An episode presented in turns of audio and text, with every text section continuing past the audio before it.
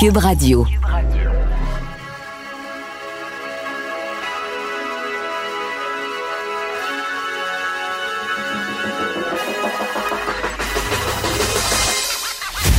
Jonathan Trudeau. Joe, Trudeau et Maude Boutet. Franchement dit. Cube Radio. Bon jeudi, aujourd'hui on est le 18 juin 2020. Mon nom est Jonathan Trudeau. Bienvenue à Cube Radio, bienvenue dans Franchement dit. Bonjour Maude. Salut. Fais ça, c'est beau. Hey, tu parlais de ta piscine hier à 88, là. Ouais. T'es allé chez vos parents hier. Ah, La piscine t'étais était à baigné. 88 aussi, là. C'est le fun. Ça, après le souper, là, j'ai dormi comme un bébé quand je me suis Ah couchée oui. après pour ma nuit, là. Après avoir nagé, profité du, du petit soleil qui restait aussi, là. Il se couche tard, le, le petit. Oui, oui, oui. Non, non, on est rendu. euh, moi, de ce temps-ci, je me couche Fait régulièrement avec le soleil se couche lui-même. Le, Moi, je devrais, mais c'est pas ça qui se passe. Le soleil veille plus tard que moi. C'est beau, c'est bien dit. Puis, as-tu euh, fait une belle ride un matin? Ben, eh oui, il fallait que. Eh oui, c'est le fun. Dernière semaine d'école, il y a comme plein de thématiques. Ouf! Pour euh, les enfants, il y avait une thématique habillé chic, ça c'était très très Oh. très très mignon. Il y a eu la thématique euh, habillé en rose, en mauve ou en vert. Ensuite, c'était la thématique journée à la plage hier, fait que tout le monde en costume de bain. Et là aujourd'hui, c'est la thématique à vélo, donc euh, tous les élèves étaient invités à amener euh, à soit aller à l'école en vélo ou à apporter leur vélo parce qu'ils vont faire du vélo dans la journée. Au plus grand bonheur des Ben, parents, évidemment. Ben là, c'est ça, c'est que là, il a fallu les reconduire en vélo. c'est ça l'affaire avec les mots d'une journée thématique, hein? C'est un billet euh, one way only, là. Ils vont Ouais. racheter l'autre billet à la fin de la journée pour s'en revenir, Ben mais oui. moi, fallait que je revienne aussi, là. Ben oui, papa, il Fait va que- faire euh, l'aller-retour un matin, puis il va faire l'aller-retour à soir. Euh, non, ce soir, ce sera pas moi. Ah, il prend congé. ce soir, je délègue. Je délègue cette responsabilité. Hey, mais hier, j'ai j'ai été, j'ai été dîner sur une terrasse. tu l'as fait finalement. T'es allé, t'es allé où? Je l'ai fait. Et comment J'étais ça au s'est restaurant passé? qui s'appelle euh, le Shaker à Lévis. Ouais. Et euh, c'était c'était vraiment bien, c'est vraiment bien. Puis tu sais, c'est drôle, puis j'en parlais avec le, le serveur, euh, j'étais avec ma, ma blonde, on- et je, je demandais au serveur, puis comment ça se passe, puis il dit, ben tu sais, ça se passe bien, mais c'est sûr que c'est deux fois plus de travail, tu sais, tout désinfecté, il dit, quand vous partez, il faut, faut tout désinfecter au complet, puis bon, c'est sûr que c'est plus de job, mais on convenait que le défi, c'est que les gens, euh, tu sais, on, on parlait, mettons, de la crainte d'aller au restaurant, là. Mhm. Mais ça va même au-delà de ça. C'est quoi? J'ai envie de te dire, c'est le réflexe d'y aller, d'y penser. Tu sais, moi, hier, Ouais. ma blonde avait une journée de congé, puis pas longtemps avant l'émission, à un moment donné, j'ai vraiment comme, tu sais, un, éclair de génie, le genre, hein? Hey, tu sais pas à quoi je viens de penser? On pourrait aller au restaurant. Alors blonde, que d'habitude. Ben voyons, ben oui, tu sais. Ouais. Alors que d'habitude, c'est comment? On va-tu au resto à soir? Ah, ouais, je sais pas trop, ça me tente pas. Ou, euh, ah, ben oui, on pourrait y aller. Ou sinon, on ira demain. Comme plus rendu un- une habitude. Ben non, la ça. petite sortie du vendredi, la sortie du vendredi ou du samedi pour plusieurs a, a pris le bord. Mais Exact. Donc, il faut redévelopper le réflexe. Mais sinon, euh, euh, c'était assez tranquille. Je pense que les gens vont y retourner Ok. là, petit à petit. Ouais. On était comme quatre tables sur la terrasse. Il y avait du parce- monde à l'intérieur aussi. J'allais te demander si euh, le service c'est- c'est plus long, c'est dû au fait que ben il faut justement que c'est pas juste une guenille qu'on passe à la table puis euh, on passe au prochain client puis la procédure aussi pour t'amener tes affaires euh, est-ce que ça, Ben, ça, moi, je l'ai pas senti justement parce qu'il y, a- il y avait, pas pas, assez de beaucoup de monde. tu sais. Fait qu'il y avait un serveur, je pense, qui faisait euh, et à l'intérieur et à l'extérieur. Fait que le service a été très, très, très correct. Fallait que tu réserves, Euh, j'imagine? Non, Non, tu vois, ce te ils prenaient, ils, prennent, pas les réservations. Tu- Ah, bon. pour- Pour le dîner, il y a mieux que les gens se pointent. Puis, fait que petit purel en arrivant. Tu tu sais, ce qui est drôle, c'est le, le réflexe de suivre le serveur qui t'amène à ta place. Ouais. Là, tu le laisses, tu le laises partir avant toi. Tu sais. Tu lui donnes un. Tu lui donnes un air d'aller là, tu lui laisses un- Prends ton air d'aller, le grand, puis on va te suivre après. Là, tu sais, Ouais. Parce que normalement, tu suis en arrière, mais là, attends, tu calcules 1.5, 1, 1.5. C'est comme, ok, euh, je peux embarquer. Je peux embarquer. Mais t'embarques pas dans l'aspiration, là. Tu sais, tu perds son aspiration. Faut que- Ah non, mais dans le sens des voitures en, en, Formule oui, 1, là, oui, quand oui. dans la- Les cyclistes, le là. peloton, oui. C'est ça. OK. bon. Fait que voilà, c'est une belle expérience. Je, je remets ça ce midi. euh, Parfait. en pré-vacances avec euh, notre collègue Mathieu Ça, Boulay. ça on va n'arrête aller. euh, plus, ça n'arrête plus. Oui. Bon, on sait que vous vous Ouais, gâtez, ah non, là, le mois de vacances s'en vient, là. Le mois de vacances s'en vient. Hey, je riais ce matin, je lisais mes journaux euh, tout seul, ben, dans le lit, ma, ma conjointe dormait, puis à un moment donné, je suis parti à rire tout seul. OK. Euh, parce que t'avais raison pour le- les sports puis le 15 minutes. Oui, ben oui. J'ai toujours raison. C'est vraiment ça, c'est que isoler dans, à l'intérieur d'une activité sportive, Ouais. Bout à on bout. dit grosso modo, faut pas que tu aies 15 minutes de contact. Ouais. Fait que, tu sais, mettons au hockey, le joueur qui, qui fait beaucoup de batailles d'un coin, là, un grinder qu'on appelle, Ouais. là, qui va faire. Ça se peut qu'à un moment donné, son coach ou l'arbitre français, pourquoi pas, lui disent Oh, je te regarde aller là, le jeune. Ça va faire 10 minutes hein, que t'es sur lui. Euh, T'approches la limite là. Le t'es numéro pas mal 13, hein. limite. Oui. Oh, du coup, ah, du coup, voilà, tu peux plus là. Tu peux plus aller dans le coin là, le jeune. Terminé toi. On dit à 15 minutes, 3 je comprends secondes. toujours pas pourquoi t'as décidé que ton arbitre était français. Comme je sais. C'est un hommage à Achille. C'est un, un hommage à la mise en onde aujourd'hui. C'est parce qu'on parlait de soccer hier au début. Je parlais du soccer, puis dans ma tête, euh, c'est un sport très français le soccer, et Oui, oui. euh, j'imaginais l'arbitre français. Mais c'est comme un hommage, effectivement. Mais tout ça pour dire que ben, peut-être qu'il y aura un deuxième arbitre attitré euh, au temps de contact. Qui Mais sait? non, mais non. Alors voilà, c'est un peu. Hey, L'autre euh, chose qui m'a fait rire hein? ce matin, je suis un petit peu euh, pêle-mêle, là, mais c'est pas grave. Euh, on aime ça on, comme ça. on est habitué. Je- J'allais dire, je sais pas si t'as écouté, mais techniquement, t'étais euh, dans, euh, la régie, donc j'imagine que tu as écouté quand Mario. Dumont a raconté à Benoît Dutrisac euh, lorsqu'il y avait eu un souper avec des dirigeants d'un d'un pays peu démocratique, là. je sais Ouais. pas c'était où, c'était quelque part euh, en Afrique, Mhm. et que la conjointe du chef d'État disait à de Marie-Claude. Barrette, euh, parce que Marie-Claude Barrette lui disait, oui, oui, moi je suis la conjointe du, du chef de l'opposition Ouais. ici euh, à l'Assemblée nationale. Puis la fille disait, puis vous demeurez au Québec? Vous Ça là. arrive vraiment fort. là. si vous n'avez pas entendu ça, là, c'est vraiment. Ouais. Écoute, parce que dans ces pays-là, la personne qui est dans qui est l'opposition au gouvernement doit s'exiler. Ouais. Tu sais, sa présence n'est pas tolérée par le chef d'État, risque de, de- de se faire tuer, de se faire emprisonner. Et la personne dit vraiment à Marc-Claude Barrette, puis vous, vous restez, restez au là. Québec. Y avait un grand danger, tu sais. Le, le parallèle, le- comme quoi hein, ça diffère euh, d'un monde à l'autre, d'un bout du monde à l'autre, Vraiment. en fait. Vraiment. Non, non, tu pognes de quoi, là. Nous autres, quand il y avait eu le Ouais. sommet de la francophonie, je travaillais au- pour euh, le premier charret. Et euh, moi, j'étais pas dans les dossiers euh, à l'international normalement, mais là, l'international était chez nous. Donc, évidemment, tout le monde participait, puis on était, on traversait de l'autre bord de la rue, là, au centre des congrès. Et euh, écoute, on a côtoyé pendant quelques jours toutes sortes de gens, là. Toutes sortes de gens qui arrivaient à l'aéroport, euh, Jean Lesage, euh, qui s'en venaient ici, que tu disais vraiment, là, tu sais, c'est. Tu, sais, tu, regardes leur pedigree, là, euh, l'état de la démocratie, euh, ça, leur des- conviction. des, des allégués à leur endroit, puis tu fais comme Ah ouais, c'est la francophonie, c'est beau la francophonie. On aime ça, c'est le fun, le petit canapé, là, se manger des petits canapés, faire des 5 à 7 à la francophonie. Bref. Moi, hein? C'est pas, c'est pas, c'est pas trop mon fort. Euh, tiens, parlant de, de l'international, Justin Trudeau, je disais, euh, je disais à Richard tantôt que ce qui m'avait marqué hier, c'était le, le débat des, euh, des candidats à la chefferie au Parti conservateur, mais quand même, quel, quel rebut-fan pour Justin Trudeau? C'est. Ouais. C'est lourd.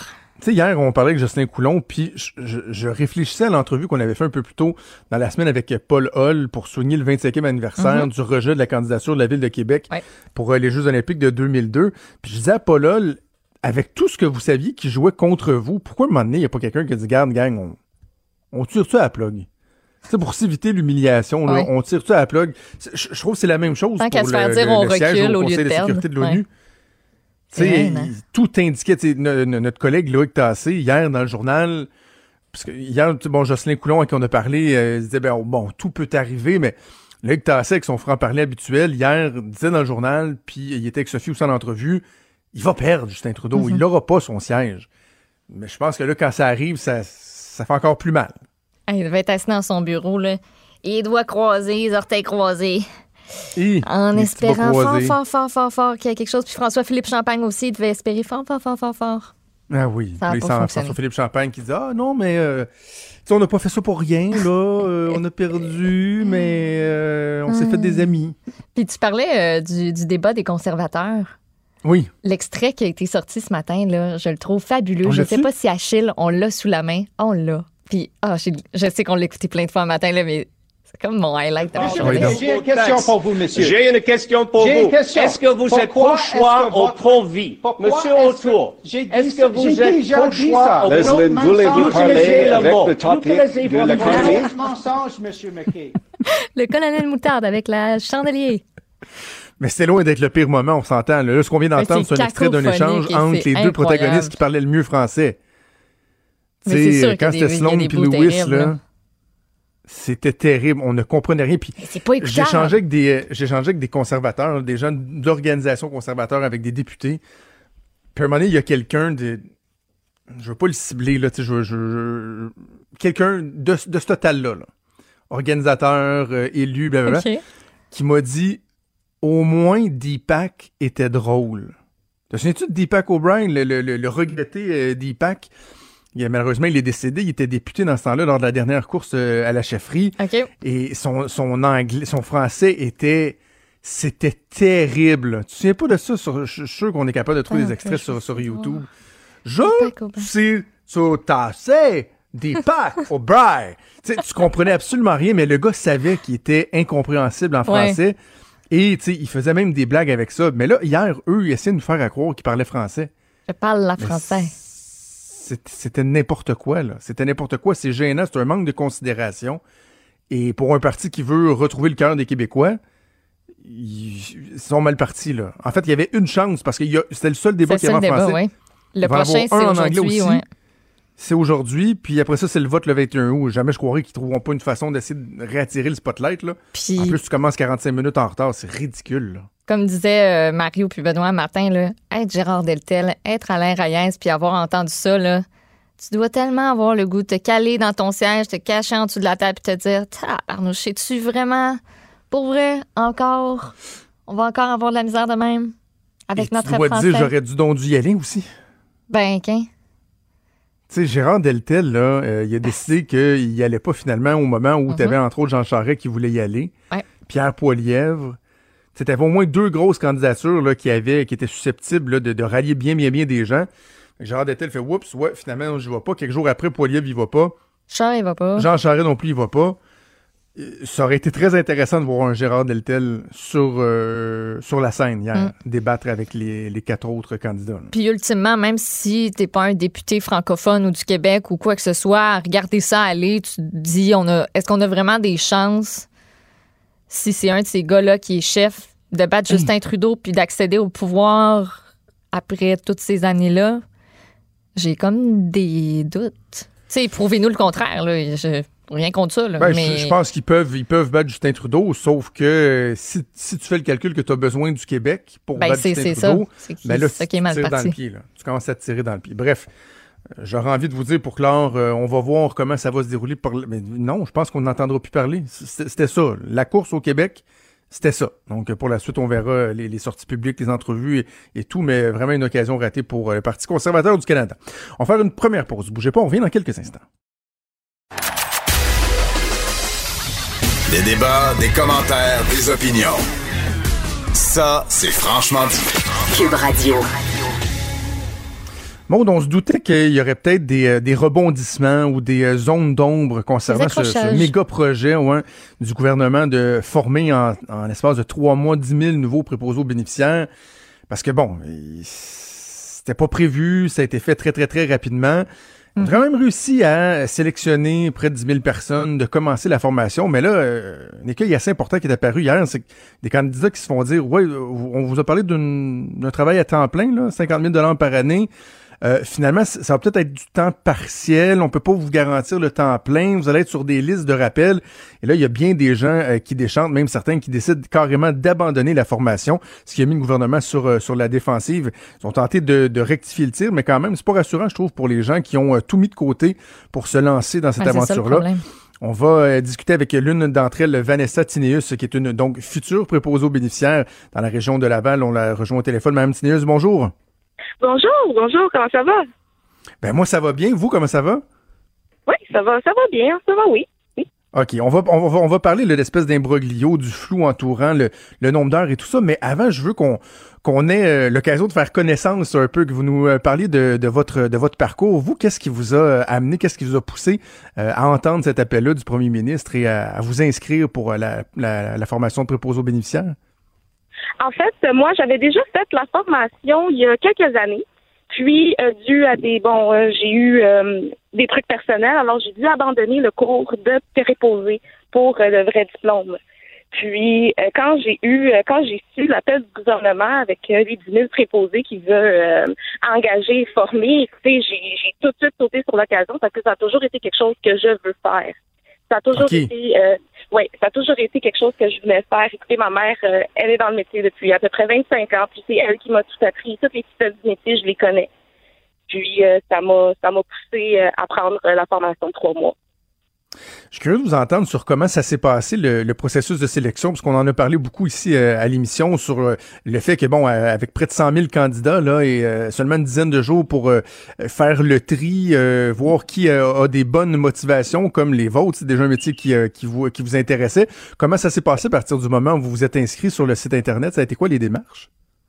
En fait, à partir du moment où on s'inscrivait sur le site du gouvernement, comme tout le monde le sait, euh, il nous avait envoyé un courriel pour qu'on puisse euh, prendre, en fait, pour qu'il pour qu'il voit euh, nos, nos qualifications euh, avec euh, les, euh, les, les, diplômes du ministère, les accréditations et tout. Ils ont eu, ils ont pris ça avant. Puis après avoir été approuvés par la commission scolaire, eux, ce qu'ils faisaient, c'est qu'ils envoyaient tout ça au CISS de Laval. Et c'est le CISS de Laval qui nous contactait par la suite avec euh, les documents qu'il fallait remplir euh, par Internet. Euh, puis après avoir fait tout ça, ils nous rappelaient pour savoir si on allait avoir une, une entrevue téléphonique ou avec la plateforme Zoom. OK. Puis après passer l'entrevue, ils nous disaient si c'était un succès ou peu importe. Ils nous envoyaient un autre courriel pour nous dire que bon, pour nous prévenir de si on avait réussi euh, la, la, la sélection et tout. Moi, j'ai reçu ce courriel. Après avoir reçu ce courriel, j'ai reçu un courriel du CSC qui me confirmait que j'étais bien, ma place était bien là, puis que je commençais le lundi matin. Fait que c'est ça un peu euh, la sélection qu'on a eue avec tous les documents. Ça a été très, euh, ça a été très vite, très très vite. pendant ce, pendant ce temps-là, vous, dans votre tête, c'est clair que c'est un emploi à temps plein qu'on vous offre. Exactement. Ça a toujours été du temps plein. À tous les courriels qu'on a reçus, on nous disait clairement que c'était que pour du temps plein et le salaire de 49 000 euh, à la fin de l'année. Et là, à quel moment vous avez compris que finalement, c'était peut-être pas si clair que ça? C'est au moment où le CISSF de Laval est venu, euh, nous, nous- est venu nous parler. Euh, ils sont venus nous parler le mardi. Ils ont, ils ont pris quelques groupes. Puis, avec ce groupe-là, ils ont fait une séance d'information dans l'auditorium parce que, bon, là, il faut respecter les, les- les règles de distanciation sociale et tout.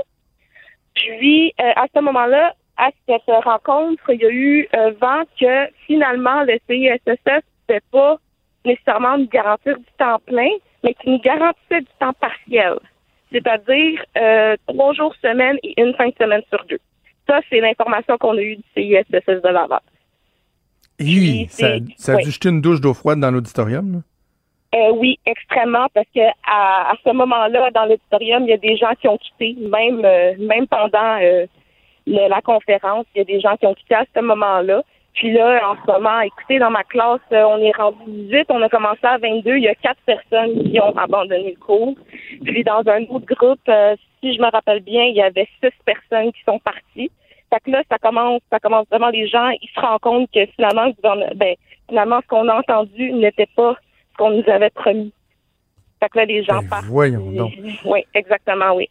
À votre connaissance, est-ce que le- l'ensemble des gens qui ont euh, déjà abandonné après quelques jours, est-ce que c'était tous reliés à la question du, euh, du temps plein, temps partiel, ou il y en a qui déjà après quelques jours tu sais, se rendent peut-être compte que ouais, finalement, c'est pas pour eux? ou- Non, c'était vraiment à cause du temps plein, temps partiel, parce que ces gens-là étaient motivés pour faire ça, parce que bon, déjà un salaire à temps plein, c'est difficile à avoir dans le domaine de la santé, surtout euh, pour préposer. Fait que là, ça nous, ça nous donnait l'occasion d'acquérir de l'expérience en faisant ça. Puis, ça nous donnait aussi l'occasion de ramasser nos heures pour avoir notre ancienneté. Fait que si, là, on nous disait que c'était finalement du temps partiel, en temps partiel, c'est beaucoup plus difficile d'aller chercher l'expérience, puis, euh, puis en fait, l'ancienneté, parce que bon, ça fonctionne euh, du sens Ben qu'il oui. faut que tu travailles pour avoir l'ancienneté. Fait que si tu travailles juste trois jours semaine, une fin de semaine sur deux, ton ancienneté, euh, ça va être long avant que, avant que tu fasses rappeler, tu sais. Et, l'autre élément, je ne sais pas si ça vous a traversé l'esprit, mais parce que j'ai pas vu ça mentionné dans, dans, dans les journaux ce matin et, ça vient de, de, me frapper, là, c'est que euh, plusieurs euh, exigeaient qu'il y ait des, des garanties. Tu sais, de pas former des, des, des, employés, de les payer. Et là, finalement, au bout de deux, trois mois, ils disent, ben, finalement, on n'aime pas ça, puis on s'en retourne chez nous. Donc, vous devez vous engager à travailler pendant au moins un an. À défaut de quoi, vous devrez rembourser ce que vous aurez obtenu comme, euh, comme rémunération pendant votre formation. Donc là, ça devient encore plus un pensez-y bien. Là, quelqu'un qui se dit, ouais, mais là, si j'ai juste du temps partiel, puis qu'au bout de quatre mois, je me rends compte que j'arrive pas, euh, je vais faire d'autres choses de ma vie, je devrais rembourser ce qu'on m'a donné pendant la formation. C'est un, tout un pensez-y bien. Effectivement, oui, c'est exactement ça. Vous avez très bien expliqué. En faisant, en faisant du temps partiel, c'était presque assuré qu'on aille à rembourser la bourse à la fin parce qu'on n'aurait pas rempli les exigences qui, qui nous aurait permis de garder cette bourse-là puis pas avoir à la rembourser avec du temps partiel. Avec du temps plein, ça, il n'y a pas de problème. Si on travaille, on travaille 36,5 euh, heures semaine et tout une fin de semaine sur deux, ça, il n'y aurait pas de problème. Mais avec le temps partiel, là, il y avait énormément de questionnements aussi là-dessus parce que je veux pas, c'est relié. Et on peut pas, on peut pas faire du temps partiel puis espérer qu'on rembourse pas notre bourse parce qu'ils nous ont bien dit qu'il fallait faire du temps plein pour la garder notre bourse. Vraiment, vraiment. Puis là, vous, vous avez besoin de travailler à temps plein. Là, vous êtes une jeune mère avec deux enfants. Exactement. Je, ne peux pas me permettre, moi personnellement, je peux pas me permettre à faire du temps partiel. C'est, écoutez, c'est pas, c'est pas possible. C'est pas ce à quoi, c'est pas ce à quoi on m'avait dit. On nous a dit en fait à tout le Québec là. C'est tout le Québec qui le sait que on serait payé. Euh, on serait payé 26 euh, ben de l'heure, puis faire des heures complètes, tu sais. Fait que euh, c'est sûr que ça, ça a levé beaucoup de questionnements puis beaucoup d'inquiétudes parce que sinon, tu sais, on a notre bourse. Je veux pas, on s'en sert avec les, pour les enfants, on s'en sert. Il y en a qui n'ont pas eu droit à la PCU dans ma classe. Moi, j'ai pas eu droit à la PCU. Je peux pas prendre la PCU parce que ça fait, ça fait, ça fait un moment que j'ai pas été sur le marché du travail, évidemment, parce que ma plus jeune, elle a un an. Fait que moi, je pouvais pas, je pouvais pas me permettre de, de, de, je peux pas me permettre de rembourser ma bourse parce que fais du temps partiel. Si je me ramasse à faire ça, à la rembourser, ben là, je vais être. Euh, je, vais, être un peu dans le pétrin, si vous voyez ce que je veux dire. Là. Ben oui, ben oui, je comprends. Mais là, est-ce que vous êtes rassuré par la réaction, euh, entre autres, de la ministre des Aînés, Marguerite Blais, qui dit non, non, le gouvernement a toujours dit que c'est des emplois à temps plein, ça va être des emplois à temps plein. Est-ce que ça, ça a été de nature à vous rassurer? Oui, ça m'a extrêmement rassuré. Je remercie euh, en même temps la ministre Blais d'avoir répondu à, notre appel parce que évidemment, c'était pas assez c'était pas ça à quoi on nous avait promis. Fait que j'ai vraiment aimé la réaction de Mme Blais euh, vis-à-vis de ça. Elle a carrément, elle a dit qu'elle avait parlé au PDG euh, du CI3S de Laval, puis que c'était c'était c'était quelque chose qu'on pouvait pas changer. C'était vraiment du temps plein. Il faut qu'il nous donne du temps plein à 36,5 puis une fin de semaine sur deux. Fait que ça, je suis très contente de la réaction. Donc là, vous allez vous, vous, vous continuez la formation, là? Oui, là, je continue présentement la formation, oui. C'était la seule incertitude que j'avais. Pour si, si, si, admettons, la ministre n'aurait pas encore répondu, là, j'aurais songé à abandonner parce qu'évidemment, je peux pas me permettre de, de, de, de, mettre ma vie sur pause comme ça. C'est difficile avec les enfants et tout. Alors je là, je comprends. Oui. Oui. Dites-moi, vous, avez dit que dans votre classe, déjà, il y avait quatre personnes qui avaient, qui avaient abandonné euh, pour euh, les questions euh, relatives à la rémunération, au nombre d'heures et tout ça, mais est-ce que, parce que bon, vous, vous l'avez expliqué, là, la, vocation, ça semble assez clair que, que vous l'avez, vous aviez déjà étudié là-dedans, mais est-ce que déjà, il y a des gens autour de vous, vous dites, ouais, je, je suis pas sûr que cette personne-là est faite pour ça ou qu'elle va, va, passer au travers? Est-ce que vous avez l'impression que le, le, processus de sélection il a été efficace ou que ça se peut qu'il y en ait d'autres qu'on échappe en cours de route?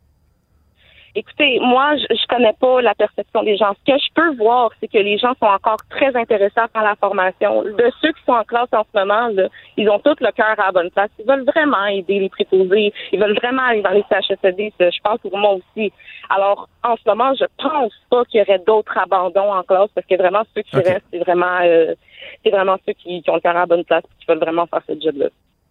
Mais Vanessa Tineus, on va vous souhaiter une bonne formation. On va espérer que, que ça se passe bien, que le gouvernement remplisse effectivement ses promesses et que vous allez pouvoir euh, contribuer à prendre, euh, prendre soin de, de nos aînés. C'est fort louable comme intention. Merci beaucoup de nous avoir parlé aujourd'hui. Écoutez, ça me fait plaisir de vous avoir parlé. Merci beaucoup. Merci, au revoir. Donc, c'était euh, Vanessa Tineus. J'aime ça, elle était dynamique. elle, aime ça, tu vois. Elle, oui, le, le, salaire est important parce qu'elle a deux jeunes enfants, mais elle le fait parce qu'elle sait qu'elle veut faire ça. Sa mère fait ça depuis un quart de siècle. Ouais. Elle avait fait les cours, elle avait commencé les cours, donc euh, c'est c'est des bonnes nouvelles. Mais tabarouette, le- le gouvernement peut pas se permettre euh, qu'il y ait un flou comme celui-là. Là.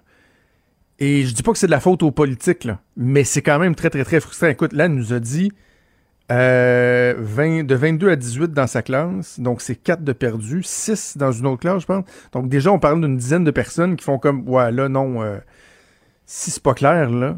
Tu sais, parce que la portion de l'engagement d'un an, si finalement tu te rends compte effectivement que t'as pas assez d'heures puis tu veux faire d'autres choses, tu vas être obligé de rembourser Ouais. ce qu'ils vont t'avoir payé pendant trois mois pour faire ta formation, là. Puis tu vas regretter de t'être engagé. Là. Il y en a en ce moment qui regrettent. Là. Je lisais dans un autre article aussi. Tu sais, il y a pas.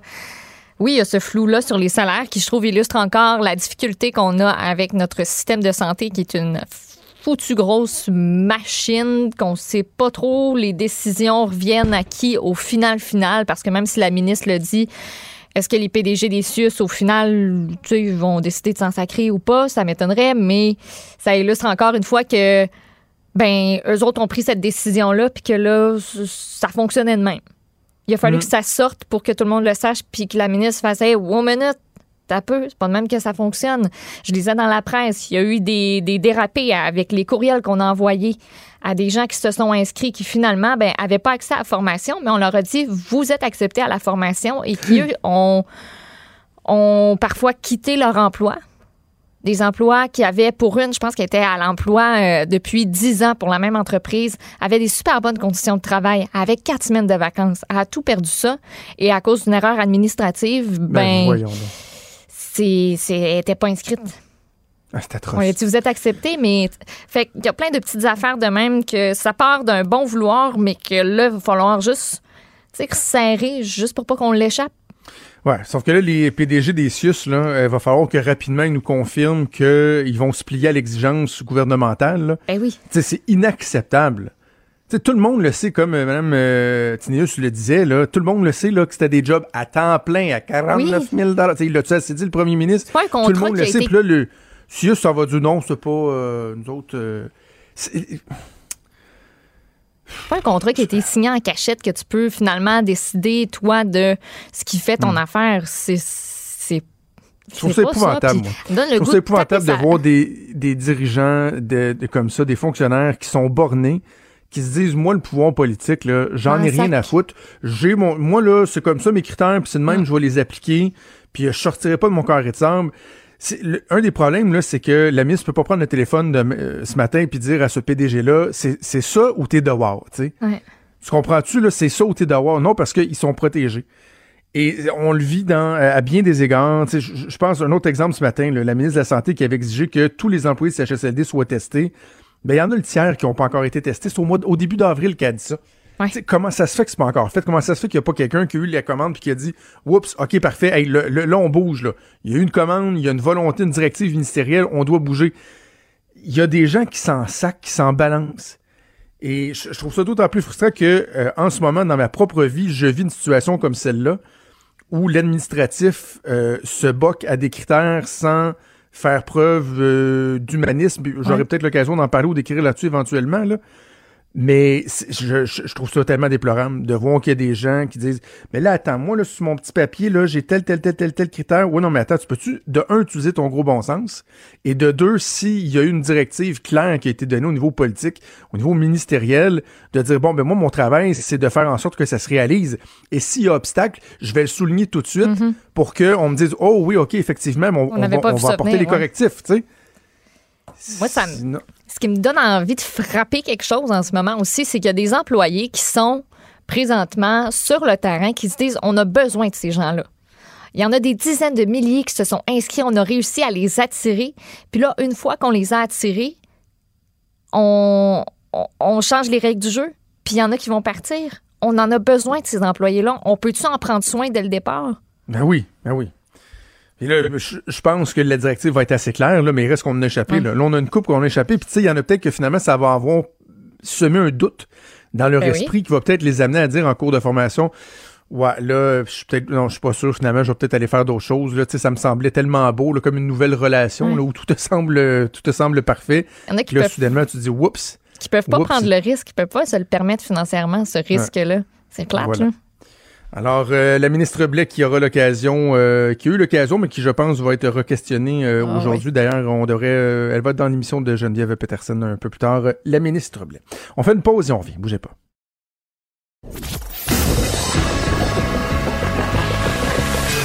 Franchement dit.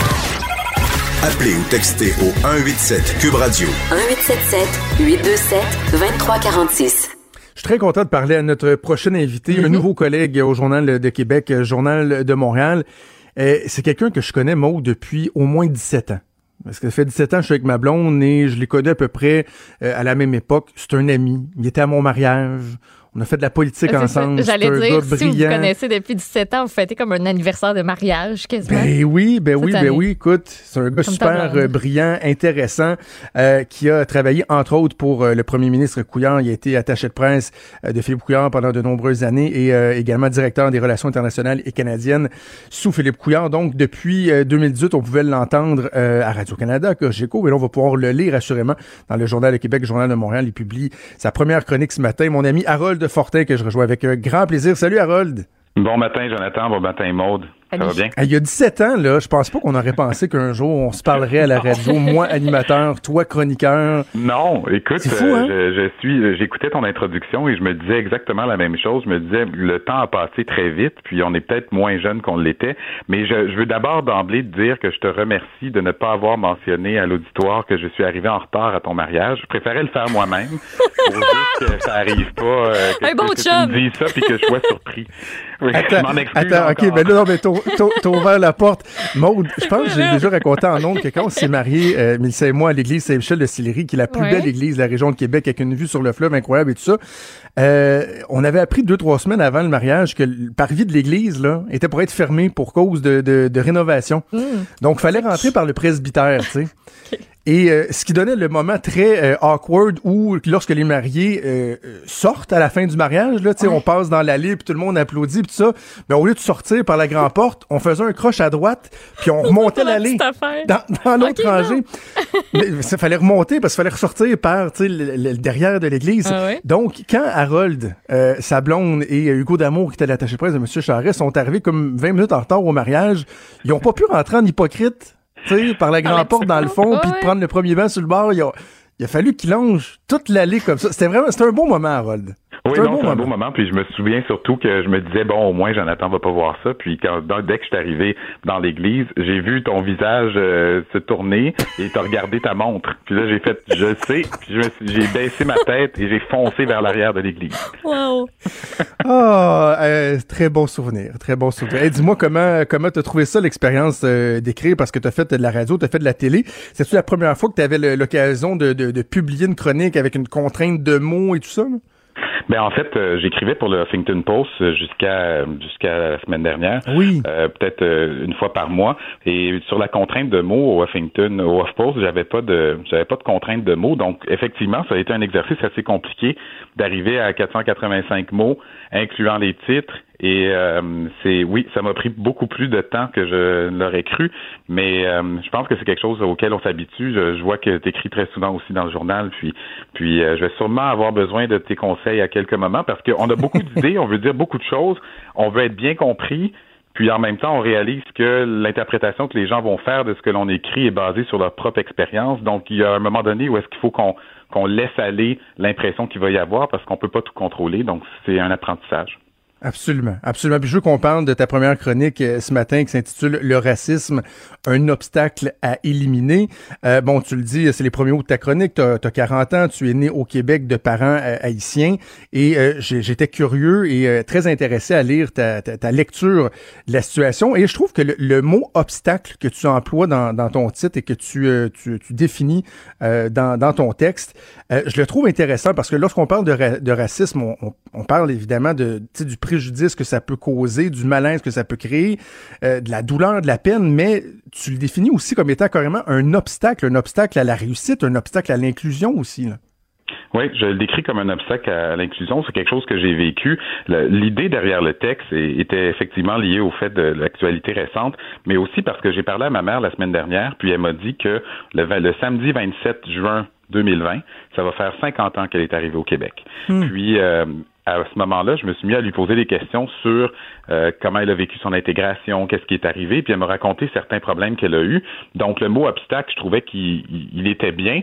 Euh, également, ce que je me disais, c'est que euh, le racisme est un obstacle à pouvoir réaliser ses projets, mais tout en considérant que d'autres personnes peuvent avoir d'autres obstacles aussi. L'éducation est un obstacle, les conditions socio-économiques, c'est un obstacle. Il y a les, peut-être un handicap peut être un obstacle parfois. Donc, tout le monde a une forme de, une forme, un obstacle qu'il doit surmonter.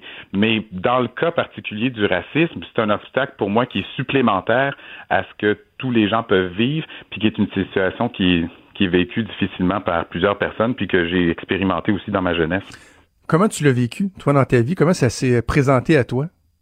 Moi, c'est que j'ai quand je suis allé à l'école au début, comme j'écrivais un peu, c'est que euh, au départ, tout le monde arrive égaux à l'école. Puis euh, il n'y a pas vraiment de différenciation. Dépendamment du milieu socio-économique dans lequel on est né, euh, c'est sûr qu'on va avoir des fréquentations qui vont être différentes. Donc ça commence toujours par des remarques. Au début, on rit, mais à un moment donné, on réalise qu'à force qu'on nous les répète, c'est quelque chose qui rentre dans notre tête. Puis après ça, il va y avoir différents moments où est-ce qu'on va euh, on va nous traiter de, de, différents noms. Donc moi, c'est arrivé comme la personne qui est obèse va se faire traiter de gros à l'école, ou la personne qui a des lunettes en fond de bouteille, ça va être quelque chose d'autre. Mais pour moi, en plus, mettons que j'avais été gros avec des lunettes, par exemple, ben, en plus, le fait d'être noir, ça ajoutait un autre niveau d'insulte potentiel qui pouvait arriver. Donc, dans le sport, je pouvais me faire traiter de plein de noms que je vais pas dire euh, que je vais pas hmm. dire en nombre. Euh, dans le travail, je pouvais, il pouvait, il pouvait avoir certains commentaires qui n'étaient pas racistes dans leurs intentions, mais l'important, c'était plutôt comment moi je le percevais, comment moi je le recevais. Donc, il y avait des remarques qu'on me faisait à moi qu'on n'aurait pas fait à d'autres. Puis à l'école aussi, mais il y a, quand on est plus petit, l'évolution qu'on a durant euh, notre période à l'école fait en sorte qu'on comprend que lorsqu'on est plus vieux qu'il y a de l'expérimentation, il y a la peur de l'inconnu, il y a l'ignorance un peu, on n'est pas nécessairement conscient de comment on, comment on traite les gens, c'est quoi la réaction qu'ils ont lorsqu'on porte des paroles qui peuvent être blessantes. Donc ça, je l'ai pas accepté, mais ça rentrait quand même dans l'accumulation des commentaires. Puis à un moment donné, ma réflexion là-dessus, c'est à force d'avoir des commentaires de ce type-là, accumulés pendant plusieurs années, ça peut, dans la tête de certaines personnes, cristalliser une impression sur euh, une communauté culturelle ou sur une race en particulier, sur les personnes arabes, sur les, les Premières Nations, les Inuits, les personnes de race noire. Puis ça, ça cristallise une opinion qui, par la suite, peut mener à des comportements qui sont banalisés, puis qui sont à un moment donné, euh, qui sont présents un peu partout dans les sphères de la société. C'est un peu ça que j'ai vécu.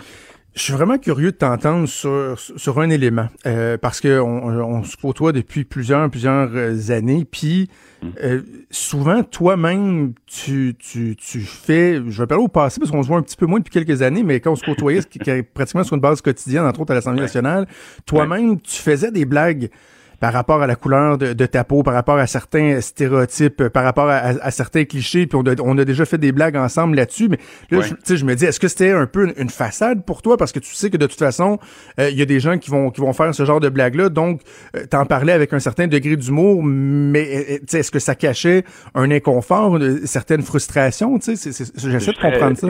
Écoute, on se connaît bien, puis ça, ça paraît, parce que tu vois, j'ai cette réflexion-là depuis longtemps, puis j'en parlais avec des amis, puis tu as, très bien cerné la chose. Ce que j'ai réalisé, c'est que lorsque j'étais plus jeune, bon, moi, je me suis fait renvoyer de, quelques écoles primaires, en tout cas, pour des pour des problèmes oh! de comportement ou autre. Mais ce que je réalisais, c'est que c'était souvent lié euh, au traitement que me réservaient d'autres personnes. Puis, à un moment donné, euh, j'ai décidé, par mesure de protection pour moi, que j'allais parfois moi-même prendre le malaise puis l'amener à un endroit pour pas qu'on me le dise. Puis ça, je hmm. pense que c'était une erreur. Mais dans le temps, c'était quelque chose pour moi qui me permettait de me défendre. Parce que je me disais, si je le dis avant, on va pas me le dire après. Tu vois, tantôt, je t'ai parlé de mon retard au mariage. Ben oui, c'est ça, j'allais dire. Je l'ai dit tout de suite. Je l'ai dit tout de suite. J'ai pas attendu que tu me le dises parce que je voulais moi-même contrôler la manière dont je le disais. Mais c'était un peu des fois la même chose. Fait que des fois, je, je disais aux gens, bon, je le sais, qu'est-ce que tu vas dire? Tu vas dire que telle situation, c'est parce que. Je, je le disais à l'avance parce que je réalisais que quand on me le disait, je le prenais tellement mal que ce que les gens, ce que les gens, la réaction que les gens avaient, ils se disaient, ben Harold, t'es soupe au lait, là, c'est, une farce, là, c'est, une blague. Puis là, moi, je disais, oui, mais c'est pas drôle. Puis là, on me disait, bon, ben t'es soupe au lait. Puis là, je me disais, bon, ben ok, mais d'abord, je vais pas en parler. Donc, des fois, j'essayais de ben prévenir. oui. C'est un peu ça mon, c'est un peu ça ma réflexion là-dessus. Mais le, ce que j'ai trouvé intéressant dans, dans le texte que je cherchais à voir, j'ai vu un peu les commentaires des, des, des, lecteurs, puis euh, mm-hmm. sur Internet et tout ça, puis je voudrais juste, ben, juste préciser une chose. Moi, le rapport ou le lien que je voulais faire, c'était pas sur euh, est-ce que les Québécois sont racistes, oui ou non, parce que dans un sens, le racisme, c'est la personne qui le qui l'a, qui l'a subi qui peut vous en parler plus que la personne qui, qui est l'autre côté puis qui pense qu'il l'est pas. Mais je pense pas que le Québec est une société raciste. Non. Est-ce qu'il y a des individus qui sont racistes? Oui. Mais est-ce que, à l'intérieur de ça, puis je faisais le lien avec la politique, est-ce qu'on peut lier la politique à l'adoption ou non de certaines politiques publiques? Puis là, ma réponse à ça, c'est oui.